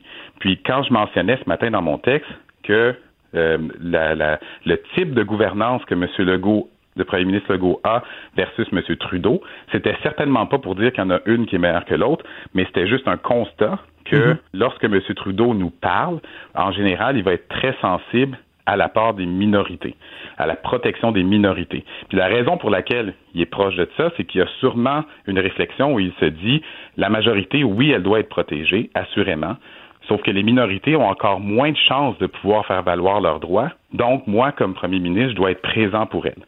Et à l'inverse, M. Legault, lui, euh, je dis pas qu'il s'occupe pas des minorités, mais je dis juste que pour lui, l'essentiel de, de l'action politique doit se baser sur une représentation de la majorité francophone québécoise, qui elle-même a été en minorité pendant très longtemps. Donc, mhm. c'est un peu paradoxal au Québec parce qu'on est minoritaire en Amérique du Nord, minoritaire au Canada, minoritaire francophone, mais majoritaire sur notre territoire avec des minorités aussi. Fait que c'est juste ce, ce jeu-là. Puis quand on comprend la philosophie politique derrière ça, mais là, on est capable de voir qu'est-ce qui rend un sujet plus important que l'autre. Pourquoi pour un parti dire racisme systémique c'est important, puis pour l'autre moins? C'est la, de la manière ou du, le point de vue à partir duquel il décide d'analyser la situation, en fait. Tu dis dans ton texte, depuis trop longtemps, je constate que les personnes les moins touchées par un phénomène sont souvent celles qui en décident de l'existence. Qu'est-ce que tu veux dire par là? Ben, en fait, c'est que parfois, je, parfois, je, je remarquais que lorsqu'il y avait certains commentaires, puis je discutais avec euh, des amis ou je recevais des courriels ou quoi que ce soit, puis des fois qu'il y avait des, des remarques qui étaient plus dures, je me, puis on me disait, on n'est pas raciste. Encore ce matin, j'ai reçu quelques messages. On n'est pas raciste au Québec, c'est pas vrai, ça n'existe pas. Euh, puis là, il y a même quelqu'un qui m'a écrit, euh, Didier Lucien va animer la fête de la Saint-Jean, donc nous ne sommes pas racistes. Mais, mais c'est, mais c'est vrai. Mais, mais je respecte, ça, je respecte les, opinions de tout le monde, donc ça va. Mais ce que je comprends, c'est que ça, ça, démontre le point que, que, tu viens de souligner dans mon texte, c'est-à-dire que les meilleures personnes pour savoir s'il y a du racisme, c'est les gens qui le vivent. C'est pas la déduction que j'en fais. Et c'est la même chose pour le droit des femmes, c'est la même chose pour les personnes vivant avec un handicap, c'est la même chose pour les personnes des Premières Nations. Euh, tu sais, il y a certaines personnes qui vont dire, mais écoutez, les Premières Nations, ben elles ont, elles sont sur notre territoire, puis euh, il va y avoir des, des préjugés. Le fédéral s'en occupe, ils reçoivent des chèques, euh, puis puis c'est comme ça. On n'est pas raciste, on les accepte, on les tolère. Alors que la personne qui vit avec euh, un statut de Première Nation inuit, qui reçoit ces commentaires-là, qui voit les regards des gens, elle, elle ne voit pas pareil. Fait que je dis juste, soyons prudents. Quand on veut présumer des émotions de quelqu'un, on part bien sûr de notre analyse à nous, mais l'empathie, c'est de se placer dans ses souliers puis voir comment elle, elle perçoit. C'est un peu ça l'idée. J'ai envie de, revenir juste sur le fait que tu dis que quelqu'un t'a mentionné que euh, Didier euh, Lucier, Lucier, Lucien, Lucien, Lucien, oui. Lucien euh, est porte-parole de la fête du Québec. Ça prouve qu'on n'est pas raciste. J'en reviens, puis Maude, tu peux en témoigner. Là, cette entrevue-là m'a marqué il y a deux semaines, l'entrevue qu'on a effectuée avec le, sociologue Frédéric Boiron, qui disait juste des fois l'expression du racisme, d'une forme de racisme qui, qui, qui est même des fois malhabile ou involontaire, c'est le fait que on vienne ajouter la couleur de la peau de quelqu'un dans une phrase, alors que ça n'ajoute rien au propos. Tu sais, mon, mon tel ami, il est noir. Tu sais, comme lui, Didier, pourquoi il faut spécifier qu'il est noir? Juste le fait qu'on le spécifie, ça démontre qu'il y, y, a une, espèce d'incohérence. Tu sais, toi, là, en rôle, si on spécifie que ta, peau est de couleur noire, ben, c'est parce que là, c'est pertinent dans notre propos, puis parce qu'on Ouais. fait de la radio. Mais de dire que le porte-parole de la Saint-Jean, il est noir, je m'excuse, mais ça vient rien ajouter, c'est pas nécessaire. Ouais. Là. Mais t'as, as raison, mais, mais tu vois, moi, moi, bien sûr, je pense exactement comme toi, mais comme je te dis, moi, moi, si je dis, euh, si je dis, il faut qu'on se place dans, le, dans la peau des gens, puis essayer d'avoir de l'empathie pour comprendre euh, leur point de vue, ben, je pense que le monsieur, ce qu'il, ce qu'il tentait de me dire, c'est sa justification pour dire que le Québec n'est pas d'une société raciste, c'est le fait qu'une personne de race noire peut animer la fête nationale. Et si c'était le cas, ben, ça n'arriverait pas. Je comprends que c'est ça qu'il me dit. Bien sûr, la manière qu'il formule, c'est un peu, euh, mais Ouais. c'est ça que j'essaye de faire là, dans ce monde-là. J'essaye de, j'essaye de, de prendre ce que l'on me dit, puis d'essayer de comprendre d'où est-ce que ça vient, puis pourquoi les gens pensent comme ça. Je te donne un exemple, Jonathan. J'ai la semaine dernière, j'ai entendu un commentaire parce que je suis beaucoup l'actualité française, puis ce qui se passe. J'écoute BFM TV, tout ça. Puis à un moment donné, je vois euh, la, la nièce de Marine Le Pen, de Marion Maréchal, sortir une vidéo. Puis là, elle se met à faire plein d'entrevues, puis elle parle de George Floyd, qu'est-ce qui est arrivé, comment elle perçoit ça. Puis là, il y a un de mes amis sur Facebook qui, qui a mis le vidéo, puis bien sûr, il a dit c'est il est en désaccord et tout. Je suis en désaccord évidemment avec tout ce qu'elle dit, sauf que je me suis dit mais pourquoi elle dit ça? Tu sais, ça vient d'où là? Son, son problème il est où? Puis là, j'ai commencé à l'écouter, puis je suis zéro en accord avec elle, vraiment pas. Je vois pas la vie comme ça. Je pense pas que le monde est fait comme ça. Je pense pas que ses commentaires devraient être devraient être utilisés notamment pour bâtir des politiques publiques. Sauf que je me suis dit, OK, il y a des gens qui pensent comme ça, fait que essayons de comprendre d'où est-ce qu'elle vient. Puis là, là j'ai, j'ai compris un peu d'où est-ce qu'elle vient, mais j'essaye de, de, de faire du sens avec des choses qui en, qui en ont pas parfois. Puis c'est pas un exercice qui est facile, qu'on veut être équilibré euh, dans un monde où est-ce que l'opinion euh, peut partir un peu partout. Donc, ce que vous allez voir dans le Journal de Québec, le Journal de Montréal, c'est, c'est, puis tu sais, je vais pas m'en cacher. Là, moi, je suis, je suis de tendance libérale, euh, je suis fédéraliste, sauf que je suis pragmatique. C'est-à-dire que s'il y a quelque chose qui ne fonctionne pas ou qui a besoin d'être dénoncé, je le dénonce. Mais vous allez toujours sentir un fond qui est qui est libéral, qui est, qui est fédéraliste, mais avec de l'ouverture pour dans le but de pouvoir comprendre ce que les autres disent, pour essayer de voir que bâtir des échanges, parce qu'au Québec, euh, comme partout dans le monde, il faut qu'on bâtisse des échanges puis qu'on on arrête qu'on- d'être clivé d'un côté ou de l'autre. Ben, on va pouvoir te lire donc à tous les jeudis euh, dans le journal à partir de, de cette semaine. Convaincu qu'on aura l'occasion de te réentendre également euh, à Cube Radio. Tu sonnes comme une tonne de briques, mon ami. Ça a été un immense plaisir de te parler. C'est un plaisir, merci, puis au plaisir de, de vous de vous revoir, de te revoir, Jonathan, puis de puis Maud de te rencontrer en fait. Ben oui, absolument. Assurément, à bientôt. Harold. Bye Salut bye. bien. Vous écoutez Franchement dit. Hey, je l'aurais pas dit l'histoire du mariage. C'est lui qui l'a dit. C'est lui. Il a mis les cartes, toutes les cartes sur la table. Ah, c'était drôle, là. Tout le monde dans l'église qui regarde arriver en retard pendant que le prêtre il fait son, Ouais. il est en train de faire son petit laïus. C'était très, très drôle. J'adore euh, Harold Fortin. Vous aurez euh, beaucoup de plaisir à le lire et à l'entendre. Euh, Maud, on va faire un peu euh, d'actualité. Commencer par une Oui. nouvelle de, de dernière heure qui touche les questions de distanciation sociale dans les garderies. Oui, les enfants qui fréquentent ces milieux-là n'auront plus besoin de se tenir à deux mètres les uns des autres à compter de lundi prochain. C'est euh, Radio-Canada qui relaie tout d'abord l'information, faut le mentionner. Le ministre de la Famille, Mathieu Lacombe, va faire l'annonce en bonne et due forme plus tard aujourd'hui. Euh, ce sera bon, cette nouvelle directive-là, pour l'ensemble du Québec. La direction de la santé publique aurait donné le feu vert pour éliminer la règle de distanciation entre les enfants d'un même groupe d'un maximum de 10 enfants. Ils vont aussi pouvoir recommencer à utiliser du matériel qui était difficile à désinfecter puis qu'on avait décidé de carrément enlever. Les livres, les blocs, les doudous, les affaires de même, on va pouvoir réintroduire ça. Euh, C'était une règle, la distanciation entre ces petits-là qui était difficile à appliquer. Donc, je pense qu'il y a bien des gens qui vont être contents de les voir disparaître, notamment les éducateurs, les éducatrices qui, eux aussi, vont pouvoir être en contact direct avec les enfants du groupe. Ah. Avec les collègues, on maintient la distanciation, mais avec les enfants, il n'y aura plus de problème. Évidemment, on continue à porter l'équipement de protection, donc le masque, la, vis- la visière, c'est toujours euh, en vigueur.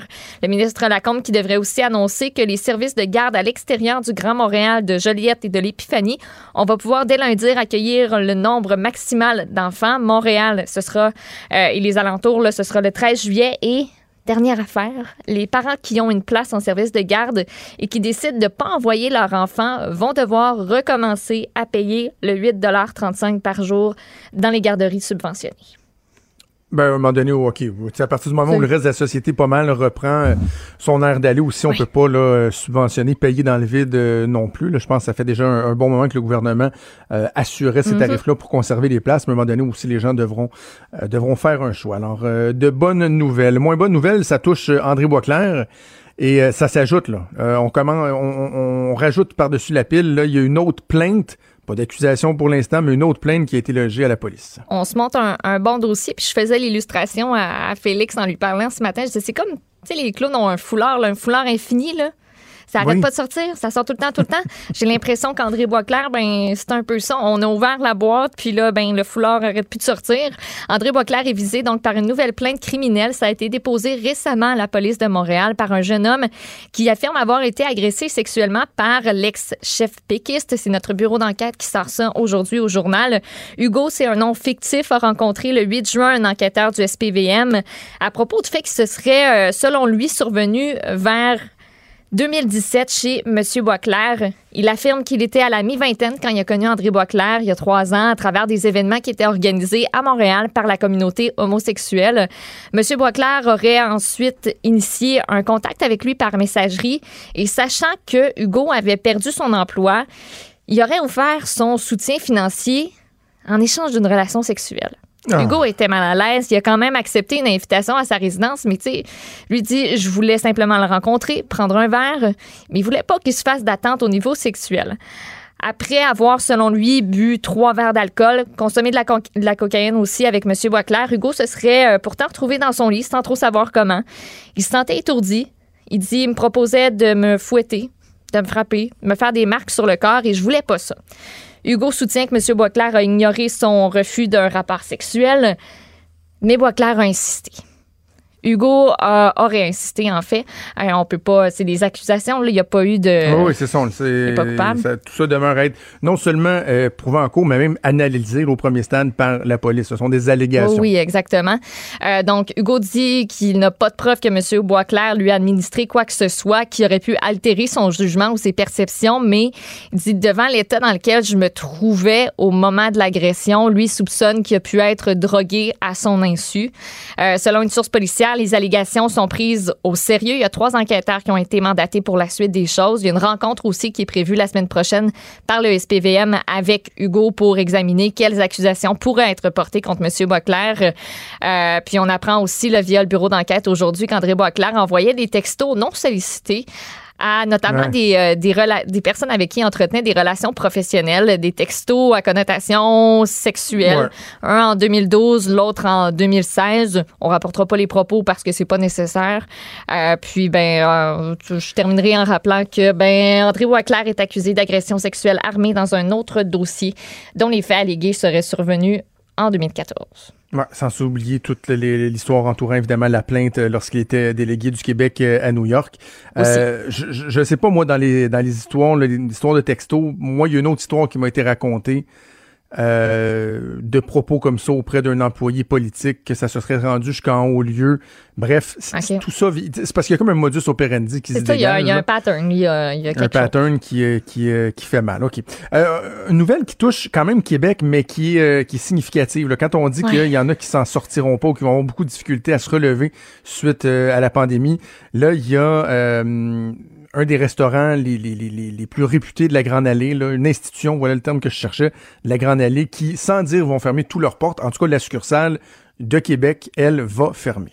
Oui, ça fait 25 ans qu'ils ont pignon sur rue, le Cosmos sur Grande Allée. On ne va pas réouvrir. Pourquoi? Annulation du festival d'été, c'est une hmm. énorme perte de revenus. Il disait que l'affluence de, touristes dans son restaurant, ça pouvait payer jusqu'à deux, trois mois de loyer dans son année. On parle donc justement de l'absence de tourisme qui euh, va frapper dur pour les commerçants et les restaurateurs de la Grande Allée. Aussi, les employés qui préfèrent la PCU. Le copropriétaire Louis McNeil dit que depuis euh, deux, trois ans, lui était, il utilise le terme break-even. Donc, toute la situation actuelle pour lui, ça rend impossible de poursuivre l'aventure. Il parle d'une décision pour assurer carrément sa survie. C'est pas une décision de cœur, c'est pas parce qu'il voulait le faire, c'est parce qu'il avait pas le choix. Il a perdu des employés qui sont allés travailler dans les trois autres restaurants qui sont toujours ouverts sur Grande Allée. Les autres préfèrent la PCU. Lui, il dit en septembre, ils vont tous se chercher un job, mais c'est en septembre que les restos vont pété, j'utilise ces termes. Louis McNeil euh, parle aussi des habitudes de sortie et de consommation qui ont changé. Il dit c'est fini la haute ville, les jeunes ça sort en basse ville, puis ben comme oui, dans un sens oui. Euh, c'est un mouvement qu'on a qu'on a beaucoup remarqué, c'est rendu à la basse ville.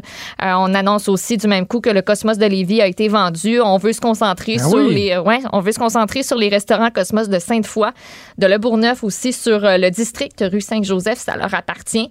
Et c'est pas le premier restaurant hein, qui ferme sur euh, Grande Allée dans les dernières années. Le Ashton, le Savini, Manon du Spaghetti, le McDonald's, j'en oublie peut-être. Ben, euh, oui, mais il faut quand même faire la part des choses. C'est qu'il y a beaucoup de restaurants dans ceux que tu viens de nommer qui étaient associés aux Le fins de soirée. C'est-à-dire so- soit des, des, des places où, comme mettons, Maurice, tu sortais euh, au dingue, tu allais danser. Ouais. etc. Et à la fin, ben, tu finissais ça avec une poutine au Ashton ou un trio Big Mac au McDo. Puis, euh, mais ça, le nightlife, c'est vrai qu'il a évolué. Oui. Mais écoute, euh, tu vas faire un tour du côté de l'atelier ou de l'Ophélia, là. Nos amis de l'atelier, là, c'est toujours plein. Oh oui, il y là. a du monde. Tu sais, le, le Grand Café, ça continue euh, à, à marcher au bout. Il y a quand même beaucoup de, de- de places qui euh, réussissent euh, à s'en tirer, mais la fermeture du Cosmos, ça vient vraiment illustrer à quel point c'est difficile Ouais. euh, la situation euh, la situation actuelle. Alors, euh, bonne chance euh, aux employés qui, euh, souhaitons-le, vont pouvoir se, se, se replacer dans d'autres euh, Cosmos de la région de Québec. Merci Maud, on va faire une pause et on revient. Bougez pas. Franchement dit. Jonathan Trudeau. Et Maude Boutet. Appelez ou textez au 187 Cube Radio 1877 827 2346. Cube Radio. Cube Radio. Entrepreneur d'ici. Achetons au Québec. Avec Michael Détrempe, chef de marque de la section porte-monnaie. Maud, avant d'aller rejoindre Michael, peut-être une nouvelle de, de dernière heure, là, une évacuation euh, en raison d'un colis suspect à Montréal? Oui, c'est euh, à l'ambassade américaine, c'est sur Sainte-Catherine-Ouest, euh, Oh. en plein centre-ville. Euh, évacu- évacuation, comme tu l'as dit, qui est en train d'être faite à- par les pompiers, aussi important déploiement policier. On aura certainement euh, plus de détails euh, d'ici la fin de l'émission. Je te reviendrai euh, avec ça. Excellent. Alors, c'est le segment entrepreneur d'ici avec euh, le collègue de porte-monnaie, Michael Détrempe. Salut, Michael. Salut. Cette semaine, dans le cadre de notre campagne, on présente deux entrepreneurs, euh, des entrevues que tu as effectuées qui, qui sont disponibles sur le, balado Parlons Argent. Et on commence par Trafic et Café et euh, Greg Langto. Exactement. Euh, tu sais, avec la, la campagne Entrepreneur d'ici, on cherche à donner une vitrine aux, aux petites marques 100% québécoises. Mais évidemment, à moins là, de, de vivre en simplicité euh, volontaire extrême au fond du bois, c'est pratiquement impossible de consommer 100% local. Tu sais, on s'entend, c'est pas demain matin qu'on va boire un café avec un grain cultivé au Saguenay ou dans une serre sur le bord de la vin. là. Un peu tough. Les ananas, les ananas du Québec, les ananas de l'île d'Orléans, c'est c'est rare. Tu sais, euh, peut-être peut-être dans 100 Ouais. ans, 200 ans, on va voir ce qui se passe avec le- pour les kiwis aussi, ça peut être long. c'est ça. Tout dépendamment du climat, mais pour l'instant, on n'est pas prêt pour ça. Mais ben, euh, Traffic Café, ça offre une alternative aux consommateurs québécois qui sont soucieux d'injecter un peu de local dans le commerce global. Euh, c'est un groupe de torréfacteurs cofondé par Greg Langto. C'est un gars avec un background en marketing et en communication, et le groupe se spécialise dans l'importation et la vente de café de terroir. Donc, bon, en, en plus de, de permettre aux gens d'essayer des produits de qualité, la PME travaille directement auprès des petits producteurs locaux d'ailleurs et les petits Donc, quand je dis on ramène le local dans le global. Euh, sur le site de Trafic Café, on peut choisir parmi une dizaine de produits de partout dans le monde. Euh, Puis pour chaque grain, on a l'histoire du cultivateur, on nous explique ce qui fait de particulier pour récolter un grain aux caractéristiques singulières. On fait affaire avec des petits producteurs partout dans le monde et on fait des ententes directement avec eux, histoire de les payer plus cher que ce que l'industrie, euh, on va dire l'industrie mondiale de café de masse, va donner à ces producteurs-là. Ce qu'il faut savoir en ce moment aussi, c'est quand on achète du café de masse, et là je parle dans toutes les chaînes, euh, puis on va dire les services au volant et ces trucs-là, euh, les gens, étant que la bourse, du marché est si basse à cause de l'économie, paient les producteurs de café à la source à perte. Donc, nous, on s'assure que ces gens-là ont un revenu, qui sont capables de faire des profits, donc d'améliorer leurs installations et euh, d'avoir aussi une meilleure éducation pour augmenter la qualité de leurs produits. Donc, c'est c'est- c'est ça sur quoi on s'engage. Puis, ben, euh, ça fait que nos cafés, ben, ils sont de meilleurs année après année. Puis, euh, ben, on rend du monde heureux autant à la maison que les producteurs qui sont euh, dans les pays producteurs de café. C'est important, ça. Tu sais, la notion du, du, café équitable qu'on parle depuis plusieurs années, c'est essentiel parce que euh, c'est vrai, on oublie trop souvent, on consomme des produits. Moi, je suis un grand consommateur de café, mais tu penses pas à c'est qui ou à l'autre bout de la chaîne qui a été le ramasser, le grain. Là. on s'imagine, en fait, c'est quoi? J'ai été euh, visiter un, un, torréfacteur il y, a, il y, a, quelques mois euh, de ça, ou l'an dernier. Oui. Puis je me suis rendu compte que le grain de café, avant qu'il soit torréfié, là, on, on sait même pas de quoi ça a l'air. Non. C'est comme s'il poussait de même, le foncé, grillé, là. Ça illustre à quel point on connaît pas toute la mécanique, la chaîne et ce qui se passe à l'autre bout de la chaîne. Donc, euh, bravo aux gens de, de, de, de Trafic Café. Mais, Michael, j'imagine que quand tu as une clientèle qui est ciblée des restaurants, par exemple, et tout, et que là tout ferme tout d'un coup, encore là on s'en sort pas. la pandémie, ça a dû être, euh, ça a dû porter un, dur coup à ces gens-là. Ben oui, c'est 95% de ces, revenus euh, qui partent, euh, qui s'évaporent tout d'un coup. 95%, c'est le chiffre qui revient à chaque fois. parce que bon, lui, les affaires allaient bien. Il travaillait avec tous les, les, cafés de troisième vague qu'on appelle les petits cafés spécialisés. Donc il y a quand même un engouement, il y a une mode pour ça depuis quelques années au Québec. Ça allait bien.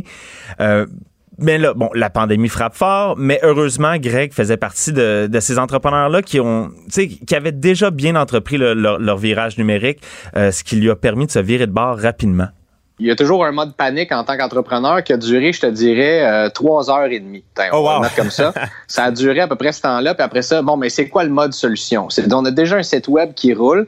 Donc, ce qu'on va faire, c'est que nous, on s'est dit, toute l'humanité, mi-mars, on est dans le même bateau. Tout le monde se retrouve à la maison, personne n'a rien à faire, puis on s'est dit, on a un bon produit, puis ça rend les gens heureux d'avoir du café. Donc, ce qu'on a fait, c'est qu'on a mis un gros rabais sur notre site web. On a dit, écoutez, juste, on est, nous, on est chanceux d'avoir le droit de rouler notre business encore, euh, même si c'est euh, beaucoup réduit, si on veut. Donc, on a mis un gros rabais. Euh, de 19% un petit clin d'œil à COVID-19 si on veut. Et euh, le support des gens a été incroyable, le support d'achat local. Donc, se sont virés vers notre site web et euh, semaine après semaine, ben, on a pu continuer à vendre en ligne comme ça jusqu'à ce que les cafés puissent prendre le relais.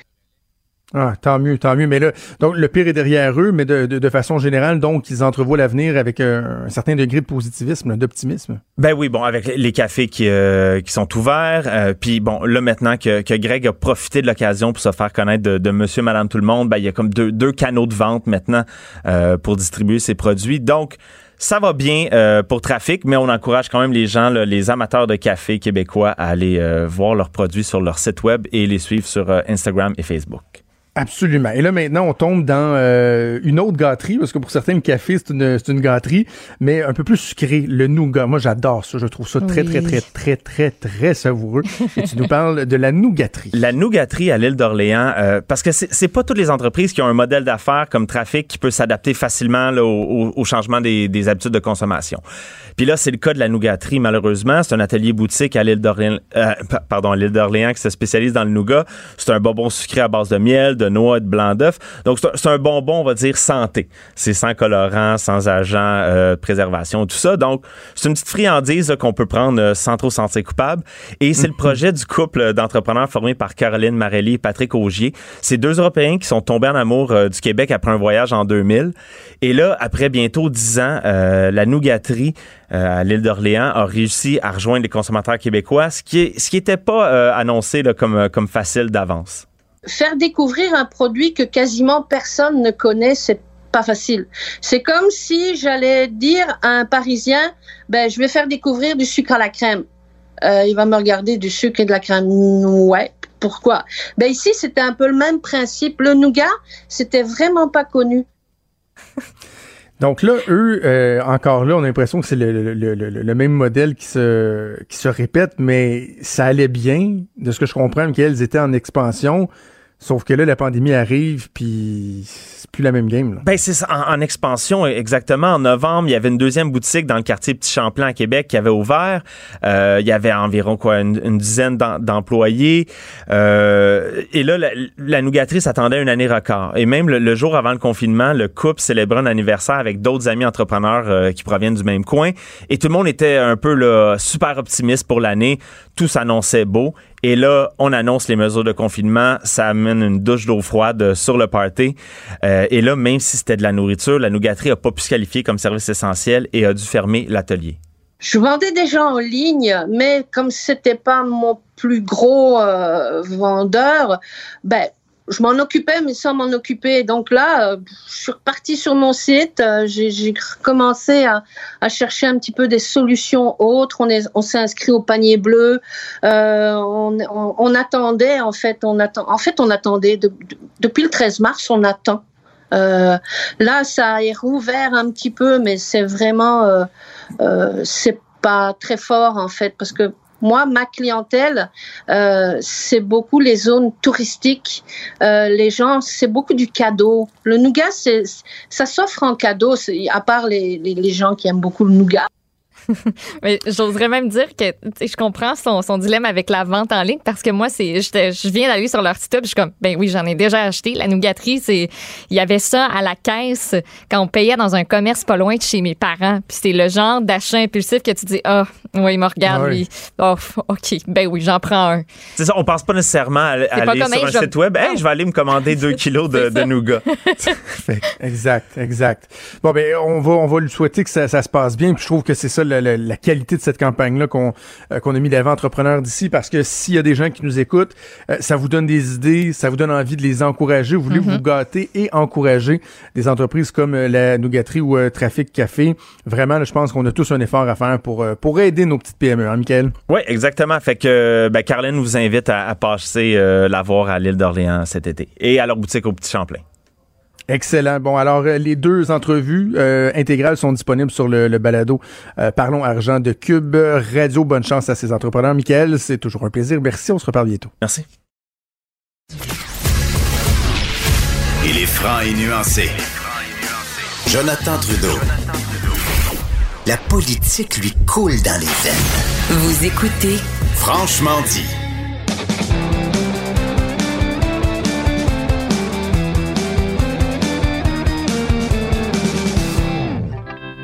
Chronique et disque dur avec notre collègue de Cube Musique, Mélissa Pelletier, qu'on rejoint avec plaisir. Salut Mélissa. Salut, comment ça va?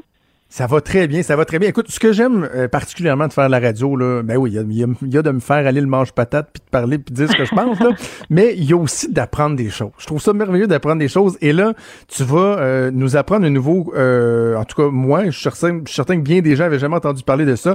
Tu vas nous parler de la synesthésie de Cossis à mange en hiver. en fait, c'est un, un, sujet qui me passionne depuis longtemps parce que j'ai réalisé, en fait, même récemment, que j'étais moi-même synesthète par rapport aux lettres et aux couleurs, mais je vous explique. Déjà, quand vous avez, euh, quand vous écoutez de la musique, est-ce que ça vous évoque des couleurs ou des formes? Comment vous vous sentez, en fait? Euh, jamais des vraiment couleurs pensé. Ou des formes, sais-tu, mais la musique, ça, ça, ça réveille bien des choses en moi. Là. Surtout, tu sais, la nostalgie, les souvenirs, des, des émotions. Ouais. Euh, ça, assurément, là, je le ressens beaucoup. Tu sais, des fois, euh, quelques notes de musique vont te ramener à une époque, là, à un sentiment bien précis de, de ce que tu as vécu. Par contre, les formes, la couleur, j'avoue que ça, ben, je, je, je, suis moins sûr. Là. Ah, mettons que j'y pense. Là. Mettons que tu me fais écouter du Metallica, c'est sûr que je te dirais pas la couleur qui me vient à l'idée c'est rose. Rose. c'est sûr que je vais plus pencher vers euh, le noir, le jaune. C'est des affaires de même. Eux-mêmes euh, eux-mêmes vont vers ça quand ils font des logos ou des trucs comme ça. Ouais. On s'entend que la, c'est beaucoup ça qui, qui ressort. Mais en fait, c'est ça, c'est que les personnes qui sont synesthètes, en fait, ça peut être relié autant, euh, par exemple, tu vois des chiffres en couleur, tu vois des lettres en couleur, mais pour certaines personnes, puis on va parler de ça plus précisément aujourd'hui, c'est la musique, en fait. C'est quand ils écoutent la musique ou ils composent la musique ou quoi que ce soit, ils vont voir de la, de la couleur euh, apparaître, puis parfois, certaines personnes, ça va être des formes carrément, naturellement, qui vont mmh. apparaître. C'est vraiment particulier. C'est vraiment comme un spectacle coloré juste pour toi, si on veut. Puis il y a des personnes assez connues, en fait, qui euh, qui se targuent d'être synesthètes parce qu'on s'entend que c'est pas vraiment euh, prouvable. Là. Euh, on parle de Billie Eilish, on parle de Lord, Lady Gaga, Stevie Wonder. On a aussi Angèle Dubois au Québec et plusieurs okay. autres dont je vais vous parler. Euh, puis ça m'a tellement fasciné cette, cette chose-là que j'ai décidé de parler au spécialiste François Richer, qui est en fait professeur et chercheur de neuropsychologie à l'UQAM. Et lui, c'est vraiment passionné pour le sujet dernièrement parce qu'il se disait, mon Dieu, qu'est-ce que ça mange justement en hiver, euh, la synesthésie. Puis moi, j'ai eu envie, on en parle un peu, un peu de plus en plus là, de, de synesthésie, puis j'ai eu envie de savoir, mais il voit quoi au juste les gens? Qui sont synesthètes, les artistes qui sont synesthètes. Donc, j'ai posé la question à Philémon Simon, à Gaël et à Myriam Bois de Miss euh, Sa sœur et les Sassy, euh, savoir un peu qu'est-ce qu'ils voient puis comment ça se passe pour eux, en fait. OK. Oui, puis en fait, c'est ça. Donc, quand, euh, quand on pense déjà aux champs lexicaux de musique et de et de et d'art visuel, je sais pas si vous avez déjà remarqué que c'est très, très semblable. Euh, au champ lexicaux. Euh, non, faudrait. dire- nuances, variations, gamme. Euh, Il y a vraiment quelque chose qui ressort là-dedans Ah oui? qui est très, très... euh, oui, ben c'est ça. Je l'avais jamais nécessairement remarqué. Puis dernièrement, je me suis dit, mon Dieu. Puis selon euh, François Richer, c'est pas nécessairement un hasard, en fait. Selon lui, il y a plusieurs, plusieurs euh, gens qui étaient synesthètes il y a très longtemps puis qui ne savaient tout simplement pas, qui avaient l'impression que tout le monde voyait ça de cette manière-là. Puis si j'avais à décrire un peu le phénomène selon ce que lui me dit, euh, ça ressemble souvent à ce qu'on peut ressentir en prenant des champignons magiques. Euh, Oh, du. LSD, MDMA. C'est un peu ça. Si jamais il y a des gens à l'écoute qui ont déjà tenté ces expériences, ça peut ressembler un peu, Parce que, tu sais, mais, mais ça, on, peut pas, on peut pas ne pas avoir eu la réflexion, là, de se dire, ouais, ben là, les artistes euh, dont tu nous parles, là, quand ils disent qu'ils voient des, des formes en écoutant de la musique, sont-tu à jeun? Donc, clairement, le, le parallèle, il peut se faire avec quelqu'un qui consomme la drogue, mais on comprend que ça peut se faire de façon euh, innée, là. Tu peux être à jeun, puis vraiment ressentir ces, ces, ces sensations-là et tout ça, là, quand t'es synesthète. Absolument. Absolument. En fait, c'est des connexions carrément neurologiques. C'est des sensations supplémentaires atypiques. On appelle ça comme ça. C'est tout à fait involontaire. Ça se fait euh, naturellement dans le cerveau. Euh, c'est assez rare. Là. Tu On s'entend, c'est 3 à 5% de la population. Puis souvent, il y a des gens qui en ont aucune idée parce qu'ils ont l'impression que ben pour eux euh, cette euh, le riz par exemple est jaune ou euh, telle chanson est mauve puis ils en parleront pas nécessairement aux gens parce que pour eux c'est tellement évident comme le ciel est bleu. Puis c'est peut-être avec cette chronique là aujourd'hui qu'il y a des gens qui vont réaliser qu'ils sont synesthètes d'une manière ou d'une autre. Puis ce qu'il faut garder en tête c'est que c'est très très propre à chacun. Comme moi personnellement ma synesthésie c'est par rapport aux chiffres et aux lettres. Je vais voir des couleurs en- je vais j'ai fait ça depuis que je suis toute petite mais j'avais Ah, jamais oui. pensé que c'était pas normal. Ouais, c'est ça. Puis finalement, je me suis comme intéressée à ça, puis j'ai réalisé, mon Dieu, ça s'applique à la musique, qui est une de mes passions. J'ai trouvé ça fascinant. Euh, puis en fait, c'est ça qui est arrivé aux, trois artistes à qui j'ai parlé, là, dont euh, Philémon Simon, Gaël et Myriam Bois, qui ont, qui ont réalisé à des, âges, à des âges différents, qui se faisaient regarder un peu croche quand ils disaient Hey, telle chanson est jaune, euh, tout ça, puis ça s'est comme euh, à un moment donné, ils sont mis à faire des à faire des recherches, à se faire dire des fois qu'ils étaient même un peu folles, comme dit My- Myriam. Euh, euh, elle a eu des commentaires par rapport à ça. Euh, puis ils ont découvert un peu à force, plus tu vieillis, plus tu te comprends, veux, veux pas. Puis finalement, Simon, ce qu'il a réalisé, c'est que moi, c'est des sensations de couleur. C'est-à-dire que il verra pas nécessairement la couleur, il va la voir, mais il va avoir une sensation de mauve, sensation de jaune par rapport à une chanson, à un, à, à une- c'est c'est assez fascinant en fait. Puis Gaëlle, ça va encore plus loin. En fait, elle, c'est carrément qu'elle réalise qu'elle fait des connexions entre plein, plein de choses dans la vie, euh, entre des idées, des, des matières, euh, des couleurs, de la musique. Puis ça fait que ça l'a mené à plein, plein de, projets multidisciplinaires. Puis ça l'a aussi mené à être super, super inspirée quand elle faisait des vidéoclips, euh, d'avoir vraiment plein euh, d'idées par rapport à ça. Puis selon François Richer, c'est super logique. En fait, quand tu as autant de, couleurs, de, de création dans ta tête, ça te mène souvent à aller vers les arts, ça te mène souvent à aller exprimer ça. Puis souvent, ce qui est vraiment fascinant, c'est que ça va être associé à l'oreille absolue. Qui est vraiment. Ce qu'on appelle le perfect pitch, en anglais, c'est ça? Exactement, c'est ça. C'est vraiment des, des musiciens qui vont avoir un- une facilité incroyable, à, très naturelle à créer des mélodies, à entendre les, les notes, à entendre tout ça, puis c'est vraiment, vraiment fascinant. Ça aussi, puis souvent, c'est interrelié, carrément. Mais en même temps, en même temps, ça doit être un méchant défi de travailler avec d'autres mondes. Là. Tu sais, Quand tu composes, par exemple, là, t'as la quelqu'un qui est de pas un synesthète. Là, hey, ça, t'as- senti mauve celle-là, t'as senti mauve le quoi? Ça doit être tough aussi. Là. Ben tellement, c'est exactement ça. T'as as vu juste là, c'est exactement ça qu'ils m'ont dit, c'est qu'autant ils travaillent avec des gens qui sont super imaginatifs, créatifs, tout ça, mais malheureusement ils n'ont pas nécessairement cette référence-là. Tu sais, on parle de 3 à 5 de la population. Euh, fait que souvent c'est ça, tu te retrouves en studio à dire bon, euh, telle telle chose, je vois ça de telle manière, j'ai une couleur en tête pour telle chanson. Euh, Gaëlle dit qu'elle a appris à carrément euh, dire dire ça d'une autre manière, d'essayer de- de- d'aller de mo- moins loin dans ses liens de- de- d'être plus clair. Euh, Philémon Simon, ça a été vraiment quand il a créé les sessions cubaines. en 2011. Lui, il a réalisé à quel point il était synesthète parce qu'il avait des teintes jaunes orangées en tête. Puis quand il s'est retrouvé en mixage, il a dit mon Dieu, ça a changé carrément de couleur. C'est comme ça me fait aller dans un autre paysage. J'ai pas envie de visiter ce paysage-là. C'est vraiment, ça peut être carrément comme heurtant, si on veut, tu sais, quand c'est ta sensibilité artistique, tout ça. Lui, ça, a été quand même euh, difficile de ce côté-là. Myriam aussi, quand elle était dans Miss Sa sœur et les Safi, ils ont annoncé leur séparation en 2019. Euh, ça a été parfois difficile, même si ça travaillait avec des gens hyper, hyper euh, connaissants en musique, qui ont des grandes, grandes formations en, musique, des bacs, tout ça. Des fois, c'est de faire passer cette idée-là quand ça peut être tout à fait absurde. Surtout quand on pense au fait que être synesthète, ça peut peut-être aussi dire que pour moi, un riz, c'est jaune, mais pour toi, c'est vert comment on c'est communique rendu là, tu sais.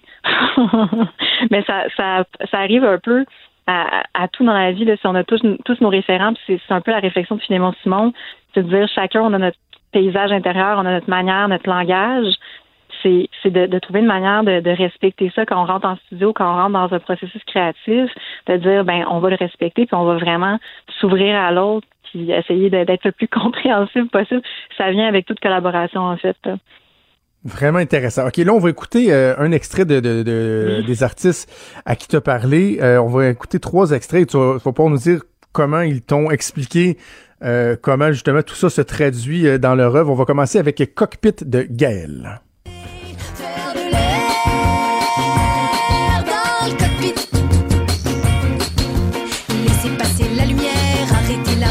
On peut-tu essayer de deviner leur couleur ou? Oui, c'est ça. là, J'allais dire ça. D'après moi, c'est du, euh, du rose. c'est rouge? Ah, j'aime ça que vous essayez de voir c'est quoi les couleurs. En fait, elle, elle voit ça comme multicolore carrément. Ça, ça, qu'elle dit, ça bounce, ça rebondit. C'est une chanson qui est pleine de matière aussi. Elle, elle voit beaucoup d'éclats, de lumière. Euh, elle voit vraiment plein de formes. Puis si vous allez voir le vidéoclip, elle dit c'est incroyable, j'aurais voulu faire un vidéoclip sur la synesthésie, j'aurais pas mieux fait qu'à ce moment-là, elle ne savait pas qu'elle était synesthète. Fait que c'est vraiment un bon référent. Cockpit de Gaëlle, si vous voulez voir de quoi ça a l'air dans sa tête à elle, la synesthésie, c'est vraiment, vraiment fascinant. Très bon, très bon. OK, donc Cockpit de Gaël. Maintenant, on va poursuivre avec euh, Philémon Simon, que tu as cité déjà à quelques reprises, euh, et l'extrait de la chanson Mais pourquoi pas mourir ensemble? On a juste un mois, je pense à toi, on part ensemble. Ah, ça, c'est bleu. C'est bleu? Mais euh, c'est un bleu pâle ou un bleu foncé? Bleu marin. Moi, je... Attends, attends, attends, attends. J'essaie- de... Pour de vrai, j'essaie de... J'essaie de le sentir. Attends. Hum, J'ai de la misère à voir quelque chose d'éclatant. Je trouve, il me semble que ce serait un, un peu plus foncé, un genre de... Tu sais, un vert forêt. Ça me fait penser à du velours. hein. C'est, c'est drôle parce que Philémon Simon, lui, voit ça comme du rouge profond, profond. En fait, lui, il dit que c'est un instrument, souvent, sa synesthésie est reliée aux instruments. Lui, c'est pas nécessairement les notes. Puis, il dit que ça, le piano, en général, pour lui, c'est très, très rouge. Fait que la, la chanson au complet, au complet, en fait, a pris la teinte. C'est vraiment un rouge qui varie au fil des notes. C'est fou, hein? Wow! C'est vraiment Ouais, intéressant. vraiment Je trouve ça vraiment euh, Mm. fascinant.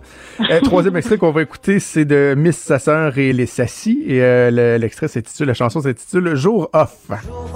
Trois fois trop de spliff, cent fois trop de puff. Je me bats contre moi-même, puis moi-même il joue tough, il joue ah. C'est pour de vrai, de vrai, de vrai. Jour off. Euh, Vert avec des spirales. oui, mais c'est ça, mais ça a l'air, ça fait assez planant. Ouais. J'avais envie de dire une espèce de, de, de, de petit gris, là, comme de boucan de quelque chose. mais euh, non, peut-être dans le euh, pastel, quelque chose comme ça, là. Je sais Ouais. pas. C'est pas loin, Jonathan. C'est vraiment un peu ça. C'est dans des teintes de bleu mauve qu'elle voit cette chanson. Puis elle parle d'une vague de couleurs. En fait, elle a défini beaucoup sa synesthésie comme un genre de fil, plein de points de couleurs qui se promènent. Un peu presque comme des tétards, si on veut. Euh, puis c'est ça. C'est très, très vaporeux. Puis on l'entend dans la chanson qui est excellente. Moi, j'adore cette chanson-là. Euh, qui, qui est très, très intéressante. D'ailleurs, euh, fait intéressant de savoir, elle travaille en ce moment, Myriam, sur un projet solo et elle a commencé à vraiment mettre des couleurs sur chacune des notes de son piano. J'ai hâte d'entendre ça. Je pense que ça va être très Vraiment? intéressant. Mhm. Super intéressant. Puis écoute, Mélissa, si les gens veulent euh, en savoir davantage, peuvent aller consulter euh, l'article que tu as écrit sur le sujet sur euh, Cube Musique qui s'intitule Raconte-moi ta chanson en couleur. Donc, si vous voulez en savoir plus sur la synesthésie, voir si vous êtes des synesthètes vous-même. Hey, C'était super intéressant. Merci beaucoup, Oui. Mélissa. Grand plaisir. Bonne journée. Merci, salut.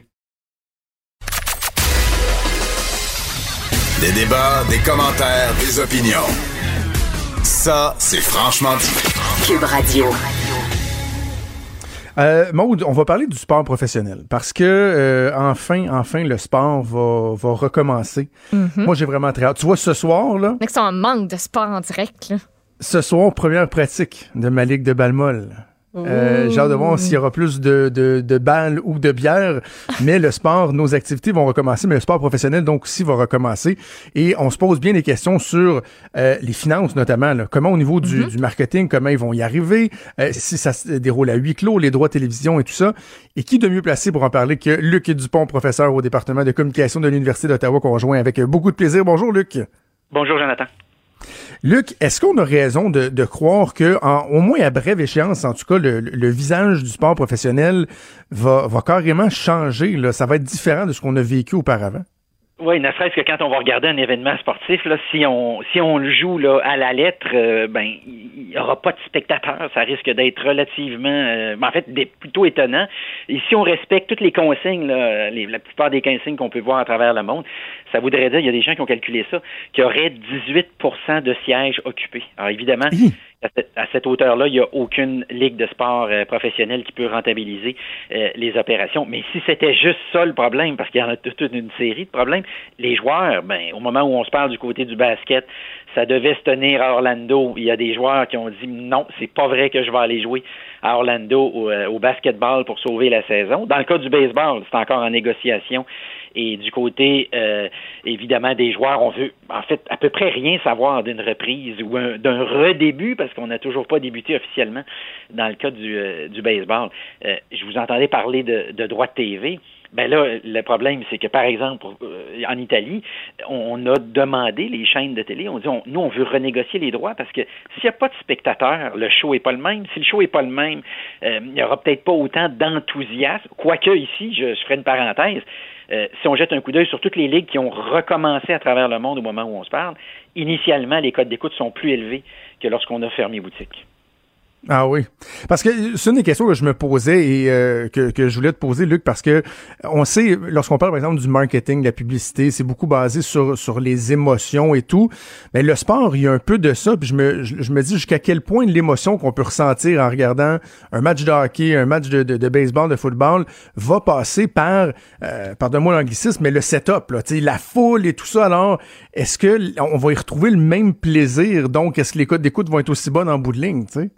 Oui, ben, pour ce qui est des codes d'écoute, a priori, il semble qu'à court terme, ça va être un peu plus élevé. Bon, je soupçonne simplement qu'il s'agit de gens qui étaient en manque euh, très, Oui. très fortement de, de sport. J'ai mes doutes personnellement sur du hockey, par exemple, à la fin juillet, début août. Là, je suis euh, excessivement euh, sceptique. Évidemment, tant que le Canadien est là, euh, on me dira que la donnée est un peu...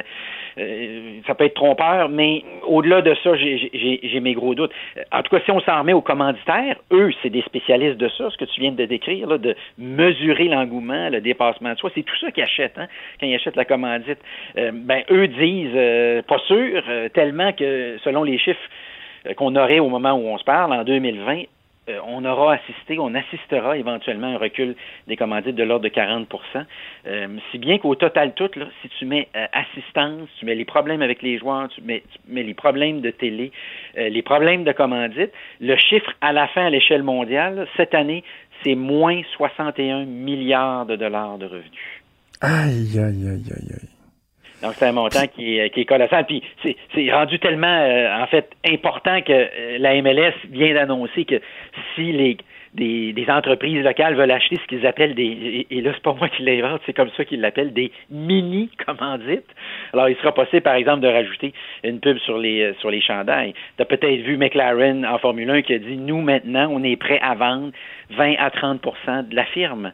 Euh, et sur le plan aussi de l'événement comme tel, comment on va le vivre, là, ça aussi va beaucoup changer. Alors, deux choses qu'on est en train d'étudier actuellement, puis c'est pas de la fiction, là, c'est vraiment quelque chose sur lequel on, on travaille sérieusement.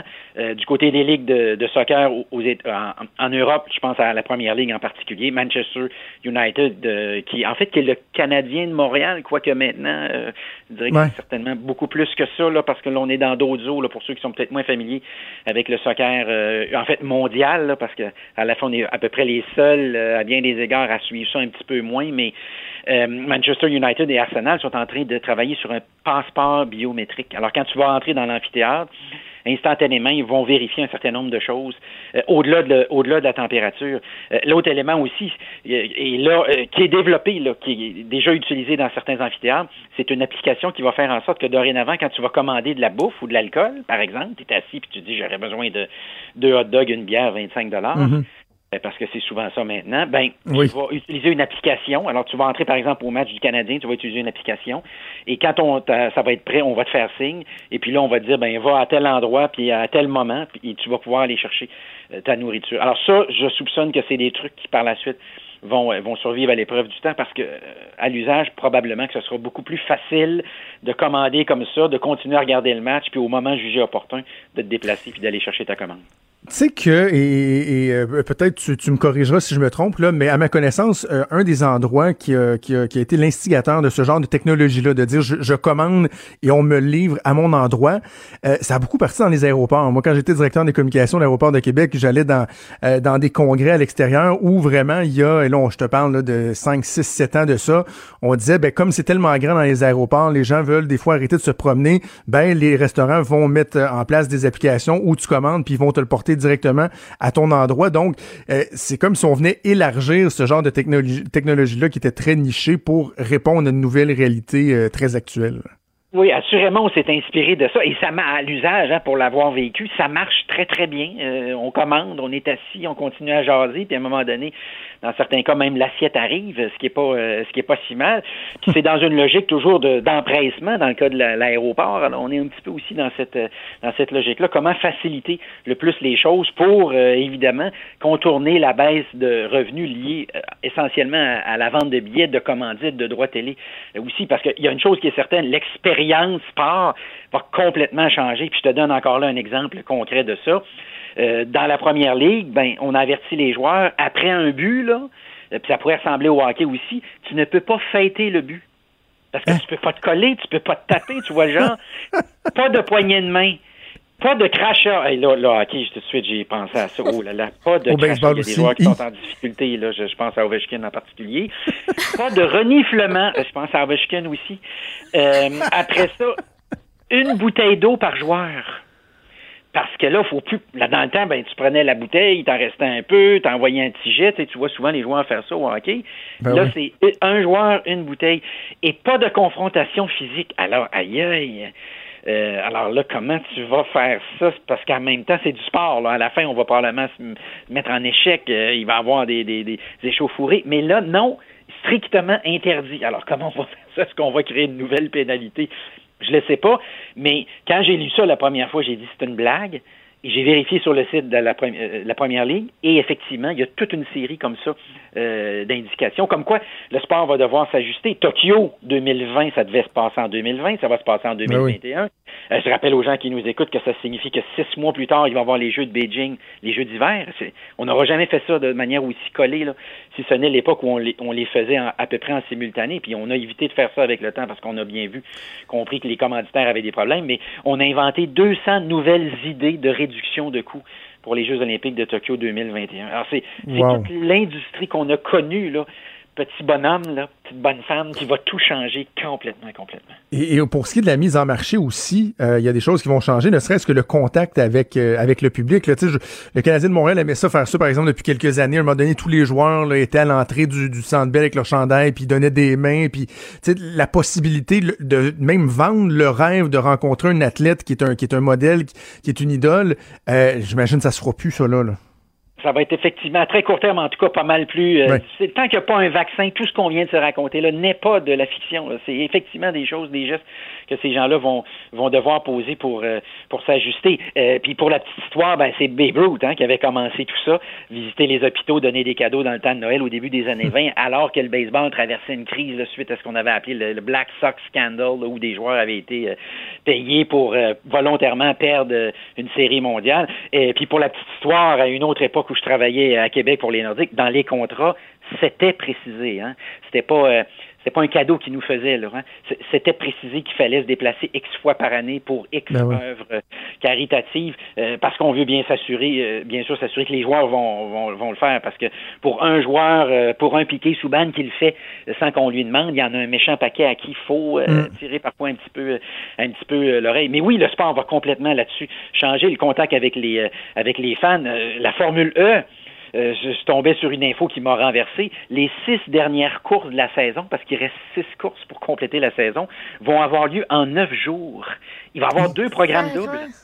Une course le matin, une course l'après-midi. Alors là, on est complètement. ben, en fait, c'est presque ridicule ici. Puis toutes les courses vont avoir lieu à Berlin. Alors c'est c'est un c'est un c'est un défi là sur le plan créatif d'essayer de trouver une manière de de, de, de pognasser à certains égards tout ça, hein, parce que n'ayons pas peur des mots non plus. Là. Si j'étais, par exemple, les Sables de Buffalo, pas participer aux séries, je serais un petit peu déçu. Là. Euh, c'est pour ça qu'on a tout comme été obligé à un moment donné de regarder tout ça puis de dire qu'est-ce que c'est qu'est-ce qu'on fait? Et puis ça donne ben toutes sortes de choses qui donnent à penser qu'on est parfois peut-être pas juste dans le sport, mais aussi tout à fait dans la business, dans les affaires. Absolument. Et parfois aussi dans les ligues de garage. Absolument. Mais justement, parlant de ligues euh, mieux organisées des fois que, d'autres, est-ce qu'il y en a que tu penses vont, euh, vont, vont réussir à mieux tirer leur épingle du jeu que d'autres et pourquoi? Je crois que c'est le football. Pourquoi? Ben, un, ils sont super chanceux. Le, Super Bowl a eu lieu. Et là, après ça, euh, il se passait euh, plus rien. Ils ont encore un petit peu de jeu. Ils vont être capables de jeter un coup d'œil sur ce que les autres ligues ont fait, puis ce qui a marché, ce qui n'a pas marché.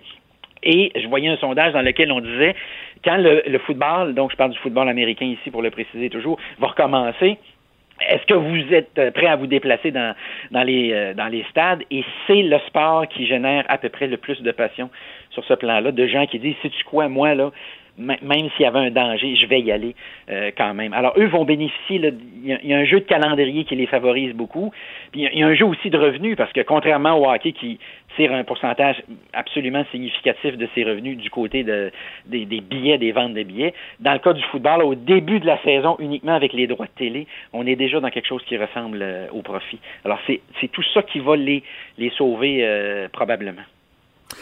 Euh, terminons sur, sur la question justement des, des droits de télé. On va revenir à ça, on en parlait au début, mais est-ce que la donne va changer un point tel? Où on pourrait retrouver, par exemple, euh, une dynamique qu'on a connue euh, il y a plusieurs années. Moi, quand j'étais jeune, là, euh, c'était pas toutes les parties des Canadiens qui étaient à TV. Là. Quand ils étaient dans l'Ouest, là, tu pouvais t'attendre à ce que finalement tu regardes le, t'apprennes le score dans le journal le lendemain.